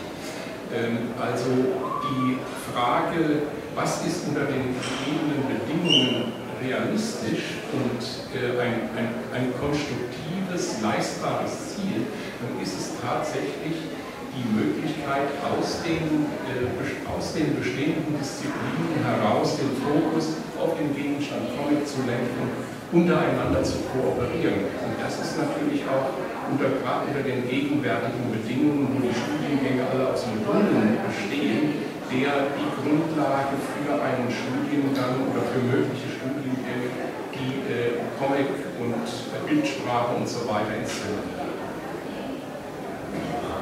Ich wollte eigentlich nur zwei kurze Ergänzungen noch anbringen. Das ist zum einen Dialog zwischen Theorie und Praxis halte ich für sehr sinnvoll, wie im angloamerikanischen Bereich auch betrieben wird. Das war gerade etwa jetzt auch im Bereich der Game Studies äh, findet es sehr häufig statt, dass Spieleentwicklerinnen und Entwickler sich an der Forschungsdiskussion beteiligen was immer wieder ein ganz interessanter Reality-Check ist, wenn man die hast du nicht gesehen, Labs konstruiert hat in seinem formalen System und dann feststellt, ist es leider in der Praxis äh, überhaupt nicht weiterführend. Hört aber dann von denen, dass sie vielleicht mit einem theoretischen Ansatz was anfangen können, den man selbst schon längst beiseite gelegt hat, weil man dachte, der ist eigentlich nicht mehr so adäquat. Dies finde ich ist immer eine sehr spannende Möglichkeit, auch um die eigene Recherche zu überprüfen und zu neuen Ideen äh, zu kommen. Das andere ist noch, äh, weil du es mit der Filmwissenschaft erwähnt hast, glaube, ein bisschen ist das Problem, äh, man muss einen pragmatischen Blick drauf haben, weil zum Beispiel die Filmwissenschaft hat sich hier in Deutschland eigentlich 20 Jahre zu spät etabliert, sodass dies, was in Frankreich, in äh, England, in den USA Standard ist, äh, dass man Film schon in den Schulen unterrichtet und eine gewisse Form von Bildanalyse und Medienkompetenz vermittelt, hier erst sehr, sehr schleppend überhaupt in die Gänge kommt und äh, heute eigentlich immer noch nicht auf dem Standard ist, den man im europäischen Ausland seit eigentlich 40 Jahren fast hat. Äh, da glaube ich, ist äh, die Sache, wenn äh, sich die Gelegenheit geben würde, dann sollte man schauen, dass man dies tatsächlich vielleicht als Studiengang, wie auch schon erwähnt wurde, die Module bieten ja die Möglichkeit, dass man dann zum Beispiel eine Kombination sucht aus verschiedenen Fächern und daraus einen Comic-Studiengang macht. Dass man dies auch nutzt und signalisiert, hier ist was Eigenständiges, das nicht einfach eine Modeerscheinung ist, sondern was auch eine Geschichte hat und wo es auch nötig ist, dass die in der ganzen Vielseitigkeit äh, vertreten wird. Bevor man sagt, okay, gut, jetzt ist hier dieses semiotische Problem gelöst oder hier ist dieses ästhetische Problem gelöst und jetzt kann man es wieder für fünf Jahre beiseite legen, weil das ist ein bisschen dies, wie es eben, wenn man auf die Wissenschaftsgeschichte äh, schaut, immer wieder im Bereich äh, der Filmanalyse, wie es äh, geschehen ist, mit ihm an der Literaturwissenschaft dranhing und nicht als eigenständige Form mit verschiedenen multidisziplinären Ansätzen betrachtet wurde. Also äh, ich finde die Frage wirklich sehr spannend. Wie kann man Forschung an den deutschen Und Hochschulen ähm, verankern? Also meine eigene Einschätzung geht auch in die Richtung, äh, die jetzt schon öfter gesagt wurde, dass man halt ähm, schauen sollte eher in Richtung Kooperation, interdisziplinäre Forschungsverbünde oder auch ähm, an den einzelnen Universitäten ähm, vielleicht über Institute nachzudenken. Ähm, ich wollte aber an dieser Stelle auch noch hinweisen, für die, die es interessieren könnte, wir haben ja in Hamburg, mehrere Hochschulen und Universitäten, unter anderem die Hochschule für angewandte Künste. Und da haben wir den Fall, dass wir eine tolle Kollegin haben, also nicht meine Institution, aber ich schätze sie trotzdem äh, ungeheuer, Anke Feuchtenberger, die ja äh, ganz wichtige Comic-Künstlerinnen und Künstler äh, gefördert hat und auch Wissenschaftlerinnen und Wissenschaftler. Und da ist es nun mal so ein Fall, dass man jemanden dort hat, die da ähm, so etwas aufbaut, sodass sich Comic-Künstlerinnen auch schon ähm, äh, bei Vorträgen von uns, äh, ja, die haben dann halt gesagt, sie hätten an der Comic-Universität äh, Hamburg studiert. Also da ist dieses Phänomen zu beobachten, dass man sich über die Comic-Forschung mit einer ganzen äh, Institution quasi ähm, äh, verbindet. Ähm, das werden wir an der Universität Hamburg so nie haben. Also wir würden wahrscheinlich, würde ich jetzt mal prognostizieren wollen, immer diesen Weg gehen, wo es ähm, Forschungsverbünde an der Universität Hamburg und darüber hinaus gibt, projektgebunden in dieser Form, was ich auch durchaus für praktikabel und wünschenswert halte. Ja. Was dazu sagen? Also die äh, Sache mit den Studiengängen sehe ich auch als ähm, einen ersten Weg, ähm, Comic-Forschung an Universitäten überhaupt zu etablieren, aber ich sehe uns noch sehr weit entfernt davon. Auch im internationalen Maßstab ist es so, dass äh, in Amerika und in England erste Studiengänge ähm, vor kurzem etabliert worden sind an ganz wenigen Universitäten. Äh, und ähm, da ist man mit der Forschung doch auch, denke ich mal, schon, äh, zumindest was die Bandbreite angeht, sehr viel weiter. Ähm, vielleicht auch da noch mal ein kleiner Rückblick auf meine eigene, die Geschichte meiner eigenen Bemühungen darum, äh, als ich angefangen habe, Comic-Seminare zu geben, ähm, wurde das geduldet, weil äh, ohnehin äh, ich eine Stelle habe, wo man nicht so genau hinschaut, was der jetzt eigentlich macht. Es gab ein allgemeines Kopfschütteln natürlich, was der Trenkwitz jetzt wieder für eine Idee äh, bekommen hat. Ähm, aber es wurde halt toleriert, niemand hat mich aufgehalten und äh, ich habe das dann einfach weitergemacht und ähm, mittlerweile ist es auch zumindest zu einer ähm, ja, ähm, zu einer anerkennenden Toleranz gekommen, ähm, aber ab und zu wird mal äh, von jemand anderem dann halt auch der Comic mit berücksichtigt in den äh, Lehrgegenständen, aber einen wirklichen Nachfolger habe ich dann noch nicht gefunden und wenn ich mal aufhöre, weiß ich auch nicht, ob das jemand weiterführen äh, wird. Ähm, das Problem ist, dass die Kollegen, für die ich dann auch manchmal halt einen Vortrag halte, um sie überhaupt mit dem Gegenstandsbereich ähm, bekannt zu machen, dass die auch was erstaunt sind, dass es äh, A, sowas gibt und B, dass es auch eine Geschichte vor dem Jahr 2000 gibt, äh, die dieser Gegenstandsbereich hat. Und es wurde ja schon erwähnt, dass das genau einer der Kriterien ist äh, für eine Disziplin in den Geistes- oder Buch- oder Kulturwissenschaften äh, vonnöten Nur das Bewusstsein des historischen Hintergrundes. Insofern ähm, äh, denke ich mal, ist da noch sehr viel nachzuholen, dieses allgemeine Bewusstsein. Bei den Studierenden ist es halt so, wenn es auch nur ganz minimal ist, aber von Literaturgeschichte, von äh, Kunstgeschichte, von Musikgeschichte und so weiter, hat man schon mindestens schon mal gehört und weiß, dass es das gibt, aber bei der Comic-Geschichte, ähm, dass, dass das überhaupt existiert, äh, glaube ich, das, das muss erst noch auch mal äh, ein Bewusstsein dafür geschaffen werden. Das wäre tatsächlich vielleicht sogar eine Frage, die hier wahrscheinlich von niemandem wirklich beantwortet werden kann, weil wir da keine Repräsentanten haben, aber mir fällt das ganz kurz ein zu dem, was du gerade gesagt hast, also dass ähm, zum Beispiel Grund, Grundlagen des Filmanalyse und so weiter ja sogar in der Schule schon gelehrt wird. Und das wäre eine weiterführende Frage, also was, was die ähm, Comics in der Schuldidaktik angeht. Deshalb würde ich ganz kurz vielleicht darauf verweisen, dass auch eine der nächsten Komforttagungen sich mit genau dieser Frage auseinandersetzen wird, weil wir jetzt immer von den Universitäten sprechen. Natürlich spielt die Schule da auch eine Rolle. Ähm, du hast gerade erwähnt, dass es im anglophonen Sprachraum durchaus weiter ist, aber auch nicht so rosig aussieht, äh, wie man sich das vielleicht vorstellt. Wir haben viel von Vernetzung gesprochen innerhalb äh, verschiedener Disziplinen und wahrscheinlich eher innerhalb der deutschsprachigen Comicforschung. Äh, meine Frage an Stefan wäre jetzt nochmal, wie sieht es denn aus äh, mit der Vernetzung von der Comfort, zum Beispiel mit anderen ähnlichen Interessenverbänden auf internationaler Ebene? Ähm, es gibt hier jeweils Einzelnes. Es gibt im skandinavischen Raum das Projekt ENCORE, das Nordic Network ähm, of Comics and Cartoon Research. Das war ein Projekt, oder für drei Jahre war das ein drittmittel gefördertes Projekt. Das Netzwerk existiert aber weiter. Ähm, es gibt Tagungen, in denen wir gegenseitig besuchen. Ähm, es gibt Pläne dort, einen Reader zur Comic-Forschung bereitzustellen, der nicht den Überblick, der einen Überblick gibt, aber nicht die ursprünglichen Texte, sondern jeweils Einträge zu diesen Texten. Das heißt, einen Kurzüberblick über die Standardwerke der Comicforschung, damit man sich überlegen kann, wo möchte ich für eine bestimmte Fragestellung weiterlesen. Es gibt in Frankreich die ACME, die sehr wahrscheinlich in Französisch anders ausgesprochen wird, aber trotzdem als Akronym sehr klar die ähm, bekannte Acme-Firma, die unter anderem Bugs Banner geliefert hat, ähm, nachmacht. Es gibt das Comics Forum in Großbritannien, das von Ian Hay und anderen betrieben wird und das ebenfalls, abgesehen von Tagungen, sehr stark aus einer regen Webseite besteht, auf die ich sehr gerne verweisen möchte. Dort werden außerdem auch noch weitere Berichte von internationaler Comicforschung gesammelt. Ähm, was habe ich ausgelassen? Ja, Nina, kannst du was über ähm, die fernöstliche Forschung? Platinum, ja, bitte. Ja, so. Ja.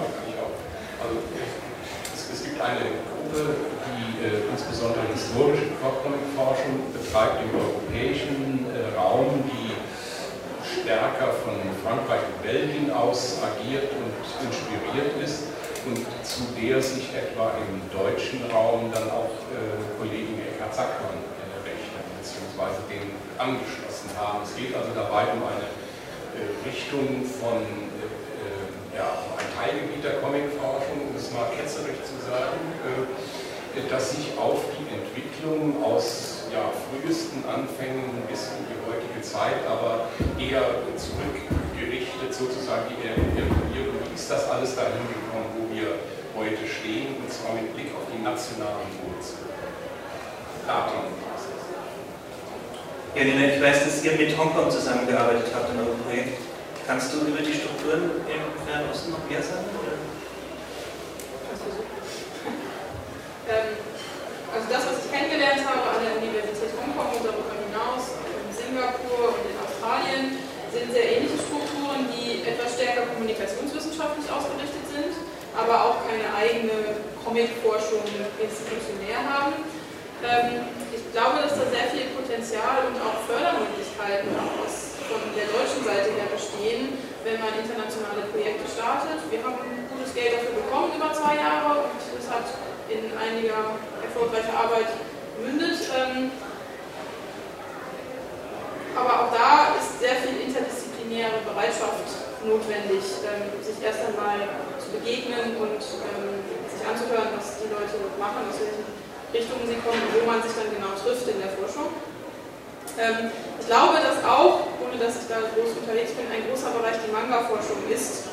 Denn es gibt in Japan und darüber hinaus sehr viele Experten, von denen wir lernen können und äh, die auch von uns lernen können, wie Manga denn hier in Deutschland zum Beispiel jetzt verarbeitet und neu bearbeitet wird. Ähm, auch da sehe sehr viel Potenzial. Man müsste eigentlich in die Richtung mal gehen.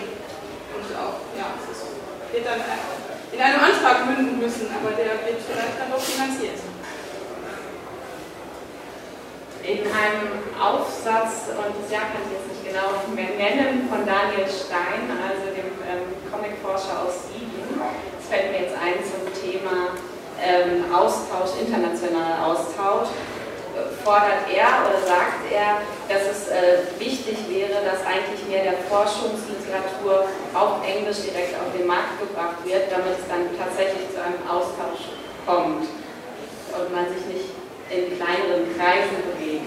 Äh, hier würde ich einfach mal nach der Meinung fragen, einzelner Teilnehmer, ist das, ist das nötig oder ist das jetzt sozusagen ein Aufgeben, wenn man sich speziell zum Beispiel mit deutscher Comicgeschichte auch auseinandersetzt, das da direkt übersetzen zu müssen, damit es überhaupt wahrgenommen wird? Ist das Ziel, in Deutschland noch mehr Interessenten zu erreichen oder auch international?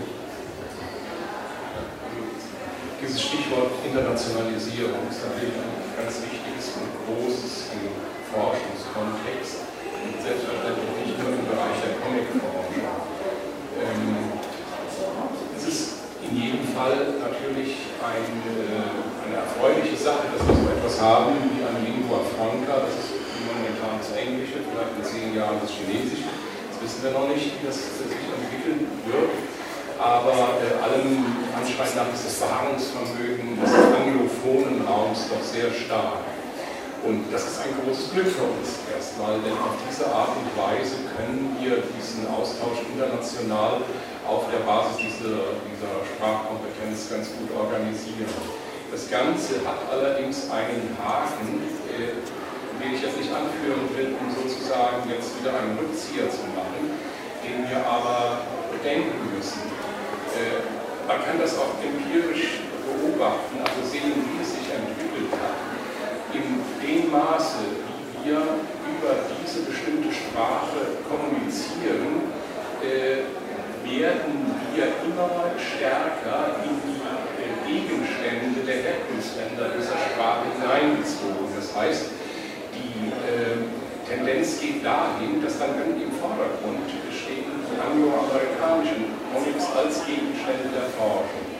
Und das wird auch schon, äh, und ich will da auch Ihnen überhaupt nicht zu nahe treten, sehr deutlich, und das ist auch vollkommen natürlich, also wenn man sieht, äh, mit was sich unsere Analysten beschäftigen. Natürlich beschäftigen sie sich mit den äh, kulturellen Hervorbringen auf dem Feld des Comics der, derjenigen Länder, die ihrem Wissenschaftsgebiet entsprechen. Äh, das führt aber dazu, kann das, wir haben so ein ähnliches Forum bislang nicht im Bereich der Comicforschung, dass wir im Bereich der Kinder- und Jugendliteraturforschung bei den weltweiten Tagen, die die IRSCL, das ist die International Research Society for Children's Literature, 19, äh, auch in Frankfurt natürlich gegründet, 1970 äh, schon, auf diesen Tagungen äh, sind, auch wenn das in Japan stattfindet oder in ähm, China oder wo auch immer auf der Welt, äh, das ist ein Hauptaustauschforum der sozusagen der anglistischen Fakultäten in den einzelnen Ländern. Und dann stehen Alice im Wanderland im Vordergrund und Peter Pan und die, ein, die einzelnen, ähm, sagen wir mal, Nationalkulturen ziehen da immer den Kürzeren. Das ist ein Moment, wo ich sagen würde, internationalisieren ist selbstverständlich ja, aber wir müssen Möglichkeiten finden, diese Vielfalt dieser weltweiten Angebote äh, da auch in angemessener Form einzubauen. Äh, ich sehe auch, dass durch, wenn man dann auf Englisch forscht und auch dann die Forschungsgegenstände sicher danach ausrichtet, ich kann mir nicht vorstellen, dass jemand auf Englisch eine Untersuchung der Comics von Peter Cook schreiben kann. weil er müsste ständig erstmal das nicht übersetzbare, äh, schon die, Vorlage, die teilweise übersetzbar ist, übersetzen und dann jemand, der den Comic nicht kennt, zu erklären. Also ich halte das nicht für sehr zielführend. Aber wir können auch Cockney English in Comic mittlerweile. Hat etwas gegen Schwäbisch dann. Ich fühle mich als, Amerikanist, als Amerikanistin natürlich äh, angesprochen, das haben Sie ja eben auch schon äh, freundlicherweise direkt äh, eingebaut. Ähm, also ich denke, also wir müssen differenzieren zwischen der Frage, in welcher Sprache wird veröffentlicht, das ist ja eine alte Frage und hier bin ich ganz pragmatisch als noch relativ junge Wissenschaftlerin. Es wird einfach immer mehr äh, auf Englisch äh, publiziert und dann auch besser international wahrgenommen. Also es ist schlicht ähm, die Bewegung, wie auch immer das in zehn Jahren ist, mit äh, anderen Möglichkeiten ähm, aber das berührt ja noch nicht die andere sehr wichtige Frage. Also wie wird über Comics äh, jetzt über die rein sprachliche Frage hinaus äh, geschrieben? Also wie wird mit ähm, da verschiedenen national, ähm, nationalen Diskursen umgegangen? Und ich denke, das ist tatsächlich unabhängig von der Sprache zu sehen. Ich habe tatsächlich auf Ihren, äh, auf Ihren Kommentar gerade zu reagieren schon sehr gute englischsprachige Arbeiten über deutschsprachige Comics beispielsweise gesehen. Das schließt sich gar nicht aus. Also es ist vielleicht nicht üblich, aber ähm, durchaus unüblich. Ganz, ganz genau. Also das, das ähm, sehe ich persönlich ähm, ganz entspannt. Ähm, will aber auch nicht verhehlen, dass ich gerade in meiner eigenen Forschung und in meinen Seminaren, die auf meiner Forschung basieren, ähm, gerade interessant finde, wie weit das Medium Comic ähm, nationale Grenzen tendenziell äh, überschreitet. Und zwar von Anfang an. Also das ist das, was mich äh, schon in meinem Projekt über die 1890er interessiert. Also wie weit amerikanische Zeitungscomics ähm, eigentlich ein, ein Weltpublikum im Blick haben. Aber ähm, das ist vielleicht eine andere Frage, die wir hier nicht vertiefen können. Ähm, aber ich will einfach nur sagen, ich bin da ein bisschen tief entspannt, was dann die tatsächliche Sprache der Veröffentlichung angeht. Ja, also ich bin in dieser Frage auch hin und her gerissen. Ähm, ich habe Kontakt zu vielen amerikanischen Kollegen und weiß da genau, ähm, wenn man was in deutscher Sprache veröffentlicht äh, als ähm, Aufsatz oder Buch, äh, wird das von den Amerikanern der größte Teil halt der Comicforschung nicht wahrgenommen, weil die A äh, entweder nur Englisch können und B, wenn sie eine Fremdsprache für lernenswert halten auf dem Gebiet der Comicforschung, ist das Französisch, weil sie denken, da äh, ist die innovative, die führende Comicforschung zu finden. Äh, insofern ähm, ist, ist, das eben halt ähm, immer so ein Balancegang. Aber ich denke auch, ähm, man kann durchaus auf Englisch über deutsche Comics ähm, schreiben ähm, zumal in letzter Zeit ja doch deutsche Comics auch verstärkt auf dem äh, englischen und amerikanischen Buchmarkt zu sehen ist. Die Lust war ja halt, ist mittlerweile, glaube ich, in mindestens acht verschiedenen Sprachen übersetzt worden mit äh, autobiografischen ähm. Äh, und äh, ich denke, das ist auch eine Chance durchaus für uns, mal einfach, äh, zumindest einfach im Kontext anderer vielleicht auch auf ähm, interessante Dinge, die hier ähm, gemacht werden, aufmerksam zu machen. Um unmittelbar daran zu schließen, das wäre genau das, was ich auch aus der Rezipientenseite sagen würde. Es wäre wahnsinnig schade, wenn wir, weil wir auf Englisch publizieren, nicht über deutschsprachige Comics sprechen. Gleichzeitig sind englischsprachige Publikationen für uns eine Chance, über diejenigen Comics erstmals etwas zu erfahren. Nicht ausschließlich, aber erstmals die wir sonst vielleicht noch nicht zur Kenntnis genommen haben. Ich habe vor ein paar Wochen, ich gestehe zum ersten Mal in meinem Leben, mit einem Comicforscher aus Indien gesprochen. Ich hatte sonst, abgesehen von ein paar Importen amerikanischer Comics nach Indien und ihren Variationen, praktisch keinen Schimmer davon, welche Comics es in Indien gibt. Das ist nochmal ein Sechstel Menschheit. Ähm, ich weiß nicht, wie viele hier im Raum sind, die außer Englisch irgendeine der Sprachen können, die in Indien gesprochen wird. Aber ich jedenfalls bin darauf angewiesen, dass es in einer Lingua Franca gerade diese Informationen gibt. Das heißt, genauso wie wir darauf achten müssen, dass wir den Gegenstand über die englische Publikation nicht verlieren, haben wir auch über die englische Publikation die Chance, diese anderen Gegenstände kennenzulernen, die wir sonst nicht hätten. Ähm, gut, wir haben ja von Anfang an gesagt, oder ich habe am Anfang darauf hingewiesen, dass wir Sie durchaus als Publikum auch äh, integrieren wollen. Okay, da gibt es direkt Meldungen. Und zwar äh, sowohl andere Akteure aus der Comic-Forschung als auch Nicht-Comic-Forscher natürlich, die hier ihre Fragen stellen können, weil es natürlich auch sein kann, dass wir an ihren aktuellen Fragen eigentlich vorbeireden und das schon zu speziell geworden ist. Gerade aber hat sich schon mal Lukas zu Wort gemeldet. Ja, ähm, vielen Dank. Ich ähm, finde es ganz spannend, wie diese Frage, was denn eigentlich Comicforschung ist, auf ganz viele verschiedene Weisen immer wieder neu kam. Und ähm, ich glaube, eine weitere Möglichkeit, wie man die, die Frage angehen könnte, wo mich auch einfach so verschiedene Impulse ein bisschen interessieren würde, ja, was, was ich auch vielleicht nicht als einziger gestern schon gerne gefragt hätte, nämlich die, die spannende Frage, wie man eigentlich zu einer forschenswerten Frage kommt. Oder, ähm, ich denke, wir können uns alle ganz schnell darauf einigen, dass es eine Zahl x liegende Acht unendlich gibt von Dingen, die wir nicht wissen. Und es betrifft sicher nicht nur Dinge aus den 50ern, die vergessen sind. Es betrifft auch nicht nur die 20 Millionen Webcomics, die nicht erhoben, nicht bearbeitet sind, die das auch nicht zugänglich gemacht, sondern auch mal ein Comic-Shop neben dran macht was mit Comics, aber das ist wissenschaftlich nicht erschlossen.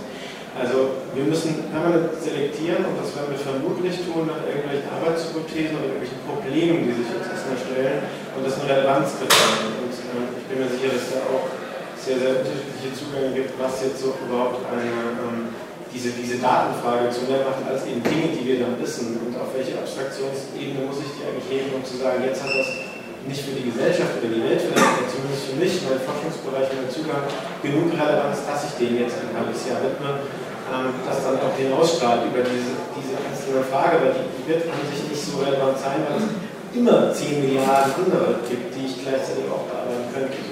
Und zwar auch, auch, auch von Bockert sehr, was, was, ist, was macht was wert, im Comic-Jahr zu und auch was, was für Probleme sind überhaupt die, die man sich stellt. Und, ja. An Burkhard direkt? Also, wenn, wenn ich mir wünschen dürfte, würde ich natürlich so einen kleinen Umschlag so, äh, einfordern. Die, die Frage war, nach welchen Überlegungen ich äh, etwas die Klarheit nehme. Also naja. ein gelegentlich Vorschläge, was Leute gerne beitragen wollten. Wie zum Beispiel jetzt im letzten Jahr der Artikel über die äh, Comics aus den 60er Jahren oder auch der William Bush. Das war jetzt keine Auftragsarbeit von mir, aber die meisten Sachen sind dass ich versuche wahrzunehmen, was gibt es in Themen, über die noch nicht so gesprochen wurde. Jetzt die obdachlosen Comics, äh, die bisher in der Comic-Szene und wahrscheinlich auch in der Forschung jetzt kein großes Thema waren, aber ich einfach wusste, es gibt verschiedene äh, Zeitschriften, auch obdachlose Zeitschriften, die sowas veröffentlichen. Und dann habe ich jemand, jemand gefragt, ob er darüber was schreibt und der ist jetzt praktisch wahrscheinlich jetzt der Experte für Obdachlosencomic in Deutschland und kriegt dann auch Anfragen. Aber ansonsten ist es wirklich so, dass ich, dass ich versuche, mit einigermaßen äh, offenen Ohren äh, durch, durch die Szene zu wandern und Tendenzen aufzunehmen. Wir hatten auch die Comic Solidarity im vergangenen Jahr, äh, wurde sie vorgestellt, und jetzt in dem Jahr hat die Jury äh, nun auch nochmal zugeschlagen. Also wir dürfen deswegen zweimal jetzt, zweites Mal über euch berichten.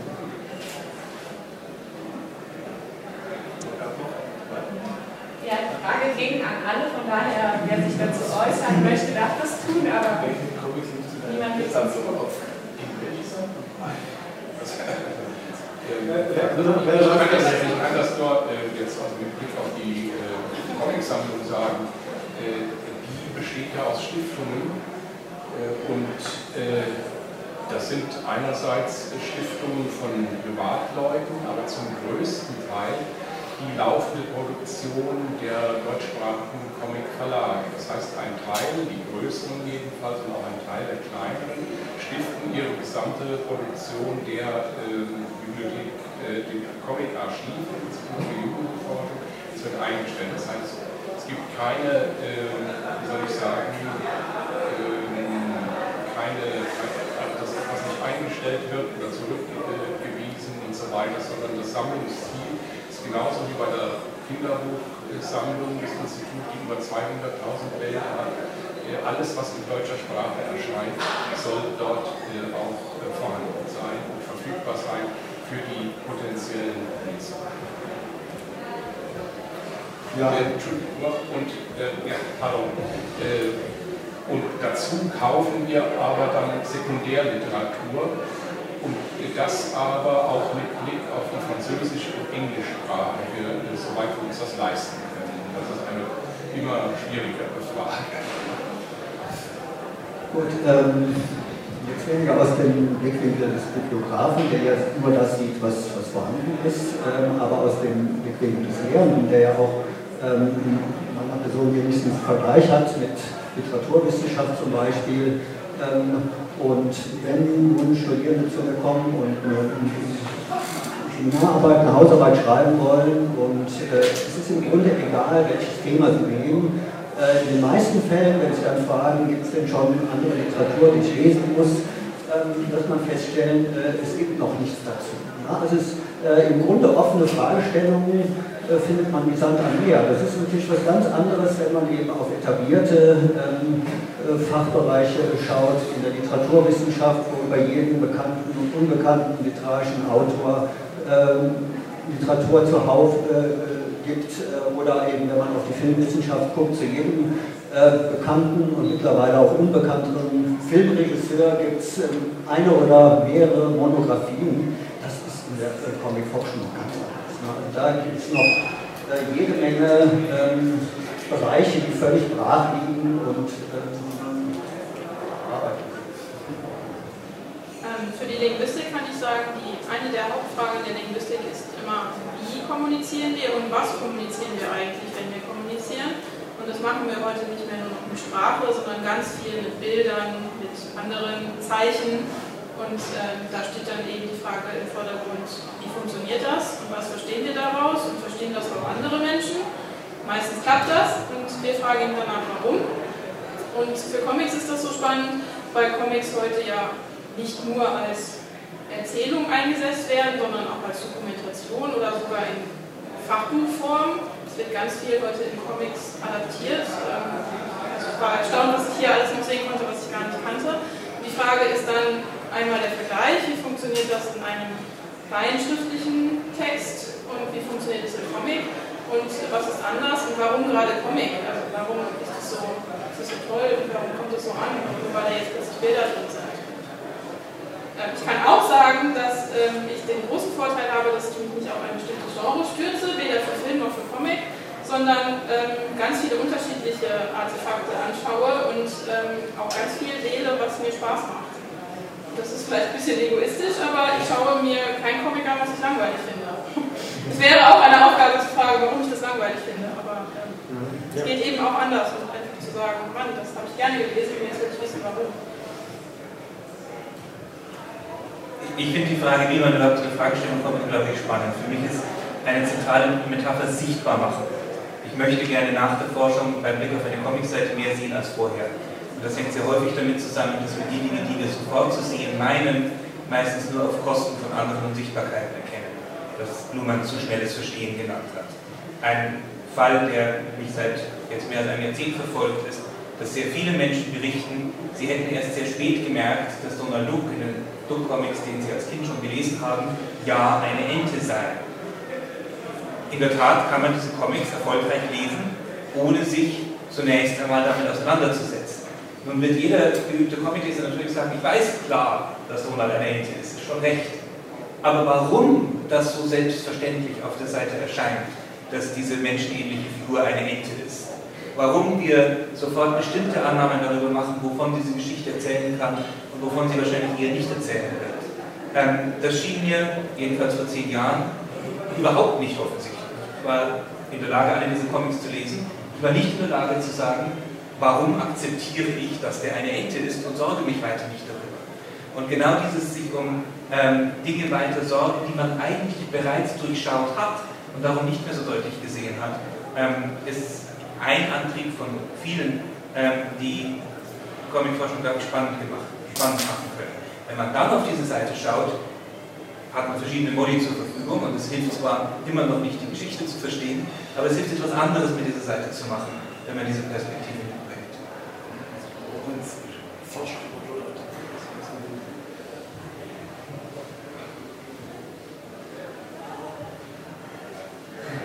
Macht noch jemand?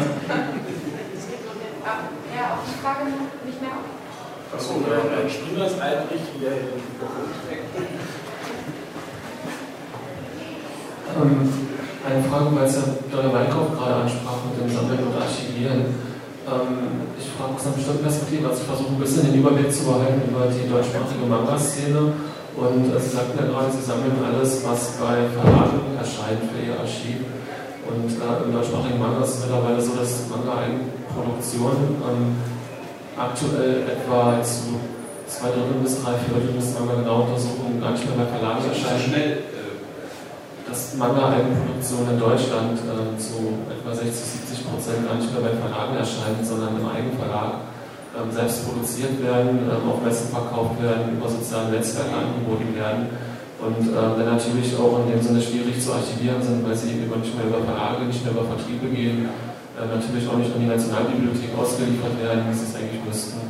Und ähm, gibt es da Ansätze, sowas auch zu sammeln? Weil klar, wir haben äh, Sammlungslücken in Comics aus den 40er, 50er Jahren, aber wir haben eben auch Sammlungslücken in Comics, die vor zwei Jahren oder letztes Jahr erschienen sind. Und ähm, es sind noch niemand, der sich da so richtig drum kümmert.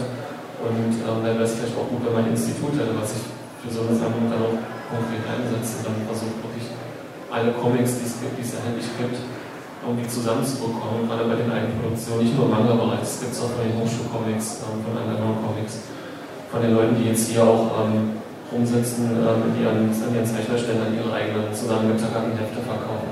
Gibt es da Bestrebungen, das zu sammeln oder irgendwie eine Anlaufstelle oder ähm, ich wollte die auch gerne kaufen, aber ich habe nur das Geld nicht. Also ich habe versucht, noch bis vor ein paar Jahren ähm, die Manga irgendwie alle zusammenzukriegen, aber das sind jetzt ungefähr 150 bis 160 Publikationen im Jahr, bei 6 bis 8 Euro kann man sich ausrechnen, ist da schon mal ein Monatslohn weg, in meinem Fall zwei. Und ähm, wie sieht das aus? Gibt es da Strukturen für Institutionen, für Möglichkeiten für? Also wir äh, nehmen alles, was wir bekommen können, da, aber wir können nicht dafür zahlen. Das ist, das ist der Punkt. Wir sind eine reine Stiftungsbibliothek äh, wenn wir die Mittel hätten, das zu kaufen, wäre es schön, aber das ist nie der Fall gewesen.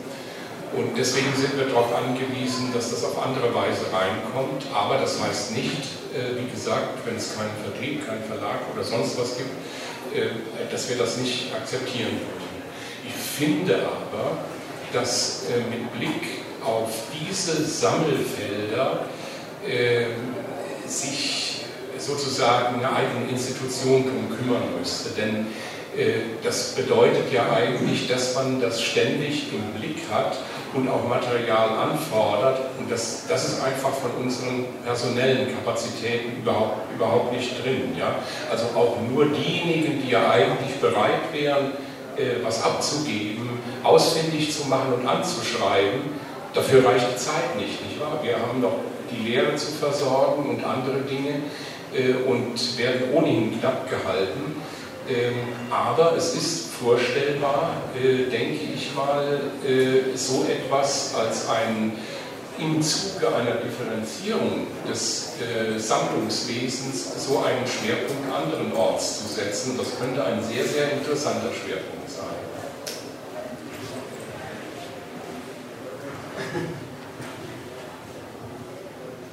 Ja, also vielen Dank für die Frage. Ich finde das eine ganz, ganz wichtige Frage. Was ist mit diesen äh, nachhaltig zu sammelnden und immer mehr werdenden ähm, Formaten und, und, und Medien?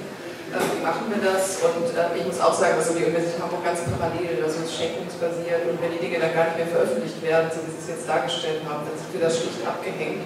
Ähm, und deswegen ähm, kann ich jetzt nur sagen, es ist ja auch gerade eine Diskussion, also die, diejenigen, die an den Universitäten tätig sind, sind vielleicht vertraut damit, dass die ähm, Deutsche Forschungsgemeinschaft DFG gerade umstellt von ihren früheren Sondersammelgebieten auf sogenannte Fachinformationsdienste. Und da geht es um genau solche Fragen der nachhaltigen Datenspeicherung. Das wäre natürlich jetzt sehr wünschenswert und eigentlich nehme ich Ihre Frage auch als eine, Anregung mit, sich da nochmal dahinter zu klemmen.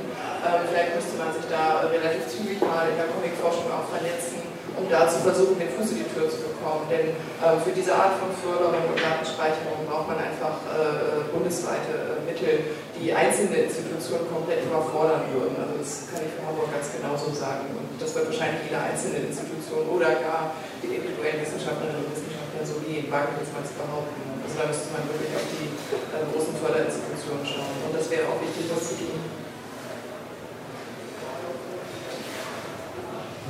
Ja, ich finde das eine sehr wichtige Sache, die du äh, da angesprochen hast, aber ich glaube, das ist ein Problem der Kultur ganz allgemein. Wir sehen das ja in der Literatur auch mit den E-Books zum Beispiel, ne, wo plötzlich jeder auch äh, sowas äh, fabrizieren kann und äh, verkauft das über Amazon oder andere ähm, Stellen.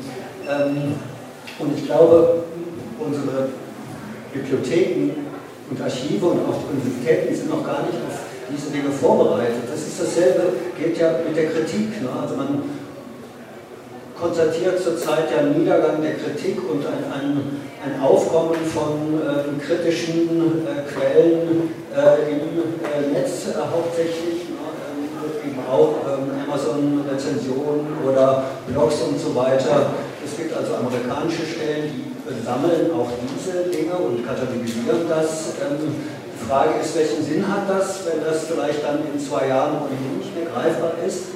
Und ich glaube, wir haben überhaupt noch keine Idee davon, wie man damit überhaupt umgehen kann, wie man das archivieren kann, weil ähm, unsere Bibliotheken und Archive eigentlich darauf eingerichtet sind, das Bewahrenswerte eben äh, aufzubewahren.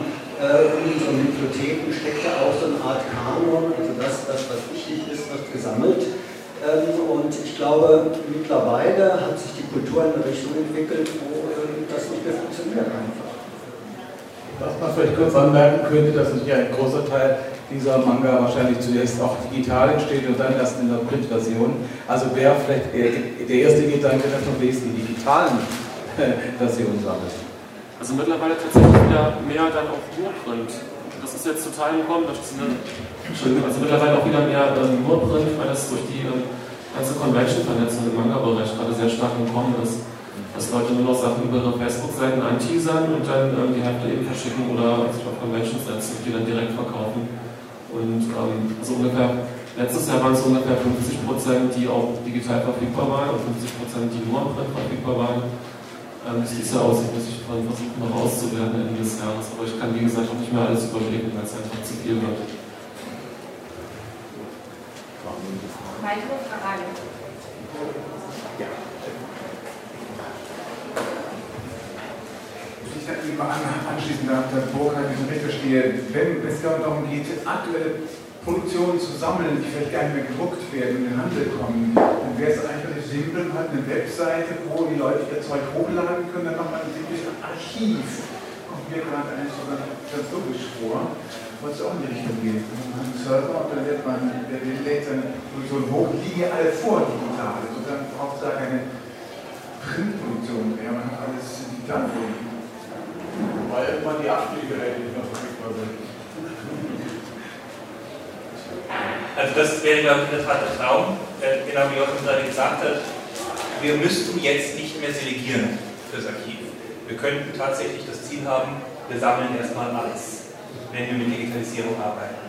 Vor etwa anderthalb Jahren, glaube ich, ähm, gab es von der Deutschen Nationalbibliothek aus eine neue Initiative, digitalisierte Sammlungen herzustellen von rechtfrei gewordenen Texten. Und die haben sich unter anderem auch an uns gewendet und gesagt, es gibt Bestände zur Comicforschung, äh, zu Comics, Entschuldigung, Primärbestände, Comics. Wir haben welche, in Frankfurt liegen Unmengen, die nur teilweise bis jetzt nicht geschlossen sind. Ähm, und wir haben sehr schnell festgestellt nach der ersten Euphorie, dass das an Urheberrechten komplett scheitert. Wir haben eine kleinere Version des aus der Filmwissenschaft bekannten Problems.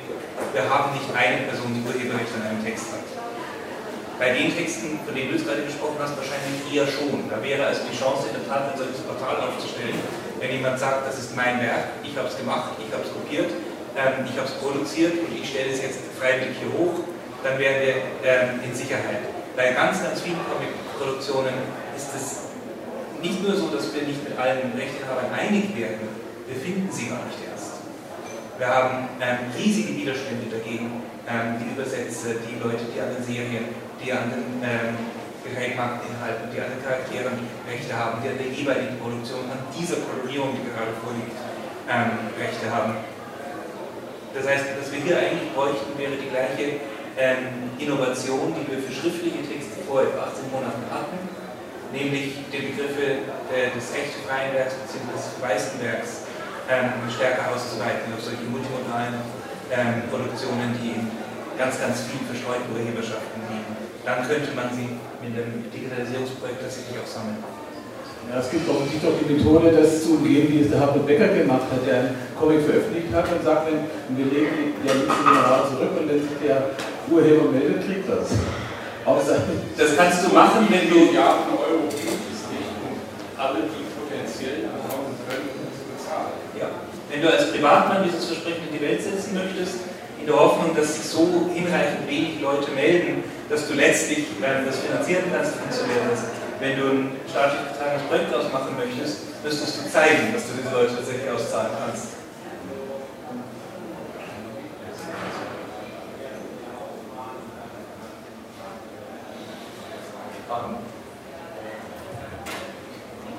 Vielleicht auch noch ganz kurz dazu. Ich meine, in der Filmwissenschaft hatte man das Problem, dass es versäumt wurde, die frühe Kinogeschichte zu archivieren sodass man heute dann 110 Jahre später vor dem Problem steht, dass man einen Großteil der Filme, die zwischen 1895 und 1910 gezeigt wurden, gar nicht mehr ähm, sichten kann, weil sie schlicht und einfach nicht mehr da sind. Also ich glaube, es hat eben diese rechte Frage noch eine höhere Dringlichkeit. Ich glaube, wichtig ist erstmal, dass man vorher überhaupt die Sammlung anlegt, damit man überhaupt ein Archiv hat, wo man auf die Sachen zugreifen kann.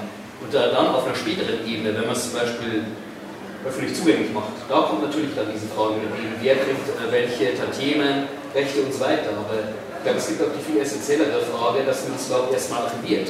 Also und ich glaube, da ist im Comic-Bereich äh, ist wichtig, dass man nicht die Fehler macht, äh, die eben in äh, der Filmarchivierung gemacht wurden, wo man diese versäumte Sachen, die man jetzt für nicht so wertvoll hielt oder wo man das für zu umständlich hielt, davon Kopien zu sichern, dass man damit einfach das Risiko einging, dass ganze prägende Strömungen die Filmgeschichte runtergespült worden sind, weil sie schlicht und einfach nirgendwo archiviert wurden.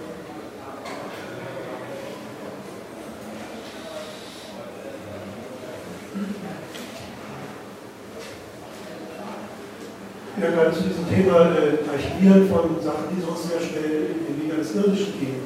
Große Bestände existieren eben bei privaten Sammlern und nicht bei Institutionen. Ich sage mal als Beispiel nur Gratis-Comics. Ich meine jetzt nicht die Comics, die einmal im Jahr zum Gratistag verteilt werden, sondern ich meine Werbecomics, äh, Comics aus äh, politischer oder religiöser Propaganda geschrieben, informative, aufklärerische Comics, all das, was äh, kostenlos in kleiner, billiger Form auf gestellt wird es wird ganz bestimmte Vertriebswege gehen, beispielsweise von der Pharmafirma zur Arztpraxis, von der Arztpraxis zu den äh, Kinderpatienten, um die Angst vor Gerätemedizin zu nehmen. Es ist ein riesiges Gebiet und die meisten dieser Dinge sind nach allerkürzester Zeit wieder verschwunden von der Oberfläche. Und es gibt aber eben die ganze Reihe privater Sammler, die das mehr oder weniger systematisch und vollständig zusammentragen zu Gemeinwilligkeit. Und wenn man jetzt also nicht nur eine Institution entwickelt, sondern die privaten Sammler dazu bringen könnte, erstmal sie auftun, aber meisten sie bekannt, und sie dazu bringen könnte, mehr in dieser Richtung sich auch zu vernetzen und nicht nur auf ihr Ding zu hocken, oh, ich hab's, ich hab's, aber es hat keiner gesehen, sondern eben auch zur Verfügung zu stellen, sei es in Sinne von Scans oder Digitalisierung oder was auch immer, äh, dann wäre man in der Hinsicht schon ein Stück weiter. Ja, vielen Dank. Ist ein sehr konkreter Vorschlag. Ähm, ich würde nochmal, also die Gruppe kann sich nochmal überlegen, tatsächlich als Abschlussfrage, weil wir jetzt äh, viel gehört haben über den Stand der Comicforschung heute und die Wünsche und die Probleme. Also was wäre was wär der dringlichste Wunsch? Weil es gab ja ein paar ganz konkrete Vorschläge jetzt in Bezug auf Urheberrechte oder auch eben weitere Vernetzung auch mit äh, privaten Sammlern. Aber gleichzeitig trotzdem nochmal natürlich die Aufforderung, wenn Sie hergekommen sind, weil Sie irgendwas speziell interessiert, können Sie Ihre Fragen hier noch ohne weiteres platzieren. Ansonsten würde ich einfach nochmal einen Rundumschlag, ein Statement zu Comicforschung heute, Comicforschung morgen, welche Wünsche haben wir? Konkrete oder vielleicht auch ein bisschen idealistische.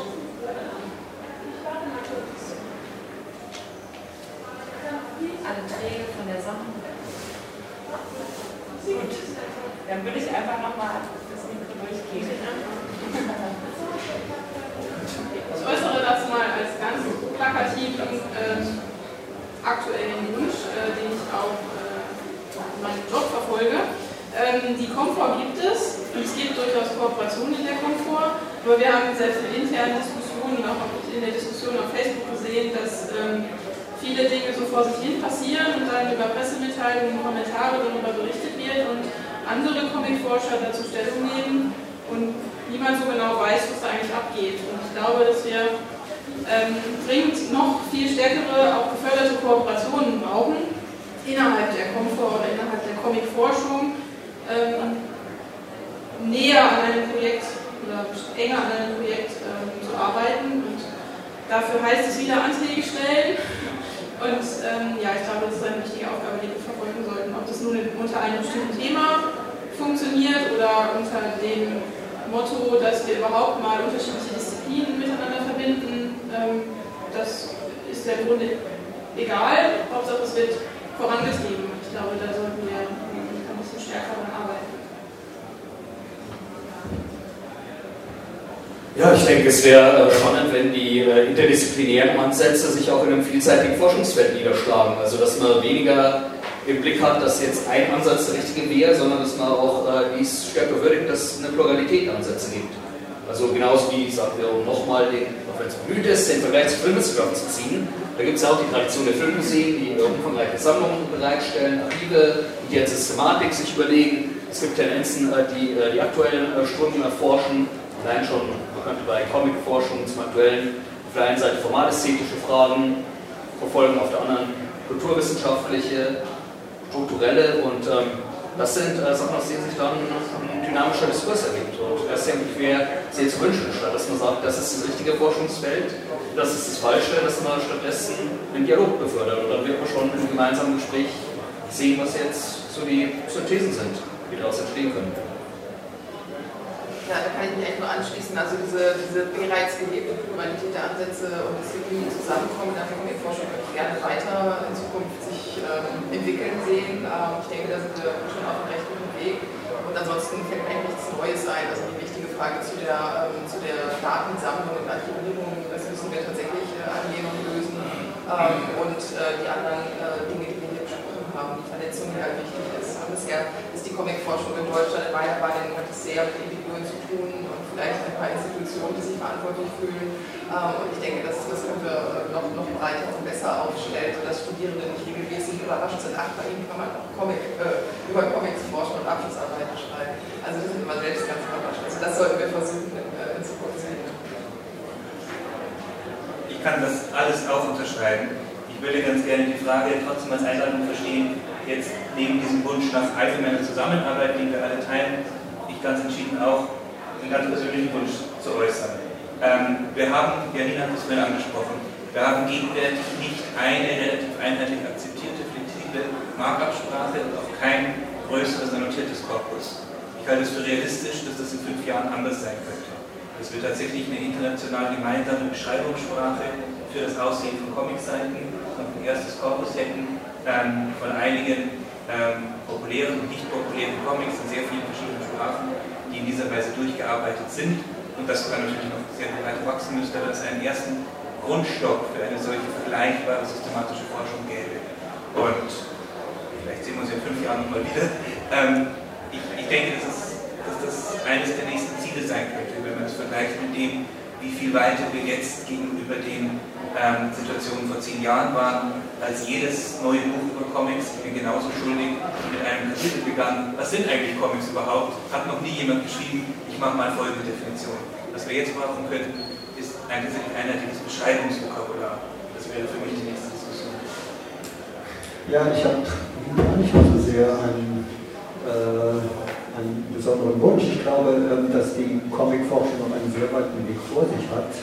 Ähm, dass wir noch sehr viel tun müssen, um das Medium überhaupt bekannt zu machen. Und wenn man jetzt mal ähm, gerade die, äh, die ja, oft schon als Vergleichsobjekt äh, angezogenen Game Studies und äh, Filmforschung äh, vergleicht, äh, hat man natürlich ein viel größeres öffentliches Interesse daran. Man hat ähm, im äh, Filmsektor ähm, eine ganze Menge an Dingen, die in der Öffentlichkeit ähm, gute und ähm, breite Kanäle haben. Wir haben die äh, ganzen Oscar-Verleihungen, Filmpremieren, Berlinale und so weiter. Äh, das sind also alles Dinge, die breit besprochen werden in äh, Fernsehsendungen, in Feuilletons und so weiter. Da kommt der Comic noch im entferntesten gar nicht dran, auch wenn vielleicht schon mal äh, erwähnt wird in irgendeiner äh, Lokalpresse, dass äh, es so ein äh, Comic-Festival gibt äh, und was hier so gemacht wird oder wenn wir eine, äh, eine Tagung machen.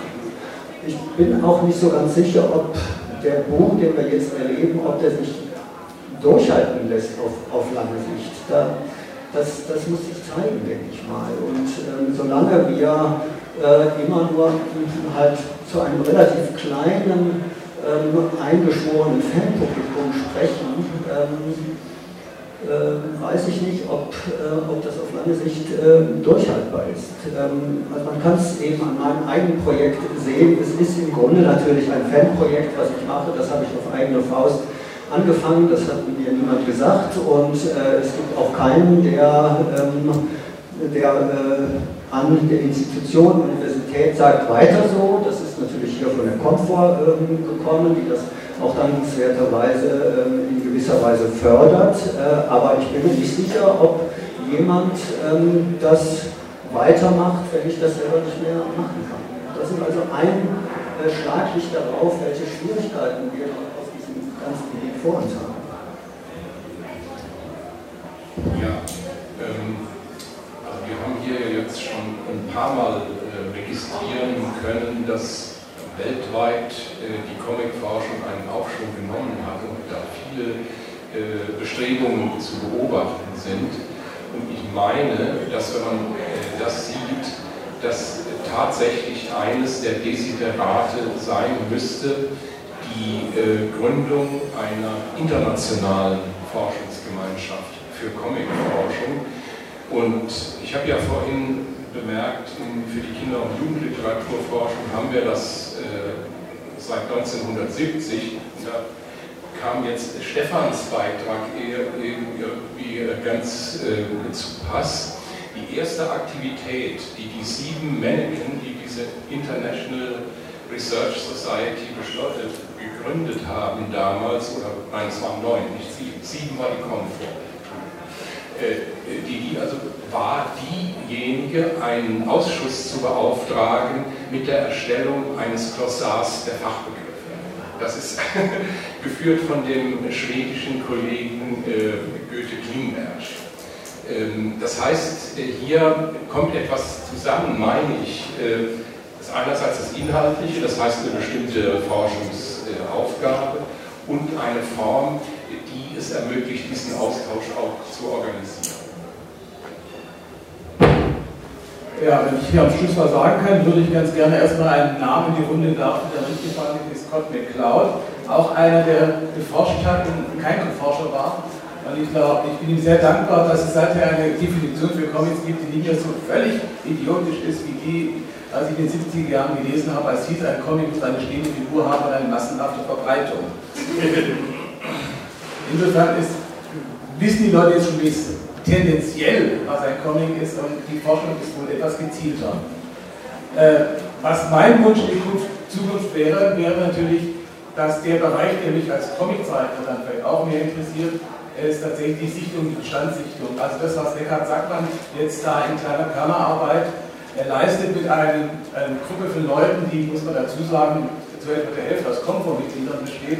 Also so groß ist der, die Diskrepanz nun nicht, die er sie darstellt. Und es wäre schön, wenn sie nicht jetzt in Zukunft aufgrund solcher etwas unerfreulichen Äußerungen oder auch Veranstaltungen wie gestern äh, als sich äh, die Mitarbeiter seines, seiner, äh, seines Jahrbuchs über die Komfort äußern, äußerten, aber die anwesenden Komfortmitglieder inklusive dessen deren Vorsitzende sich nicht, nicht entgegnen konnten.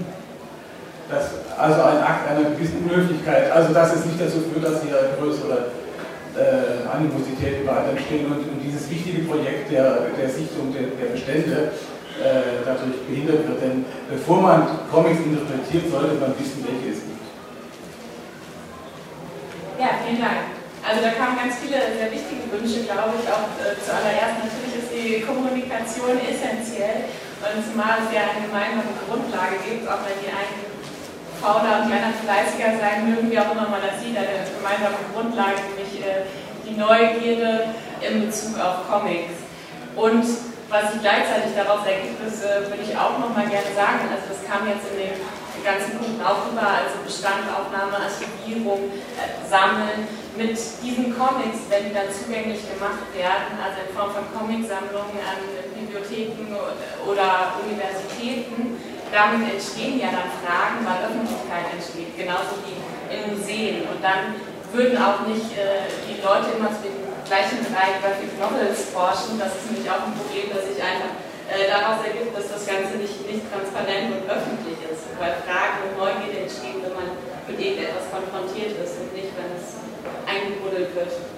Also insofern, ich glaube, ähm, wir haben hier zeigen können in dieser Runde, dass es äh, sehr produktive Kaninchenzüchter sind und alles andere als faul, aber es sind vielleicht Kaninchenzüchter generell auch nicht. Also auch die möchte ich nochmal. Ja, genau, genau. Also, genau. Wir einigen uns darauf, sind die alten Kaninchen. Gut, vielen Dank an alle Zuhörer und natürlich alle Teilnehmer, Teilnehmerinnen der Diskussion und vielleicht auch in fünf Jahren wieder, wie Stefan das gerade gesagt hat, verifizieren wir, welche der Ziele erfüllt wurden.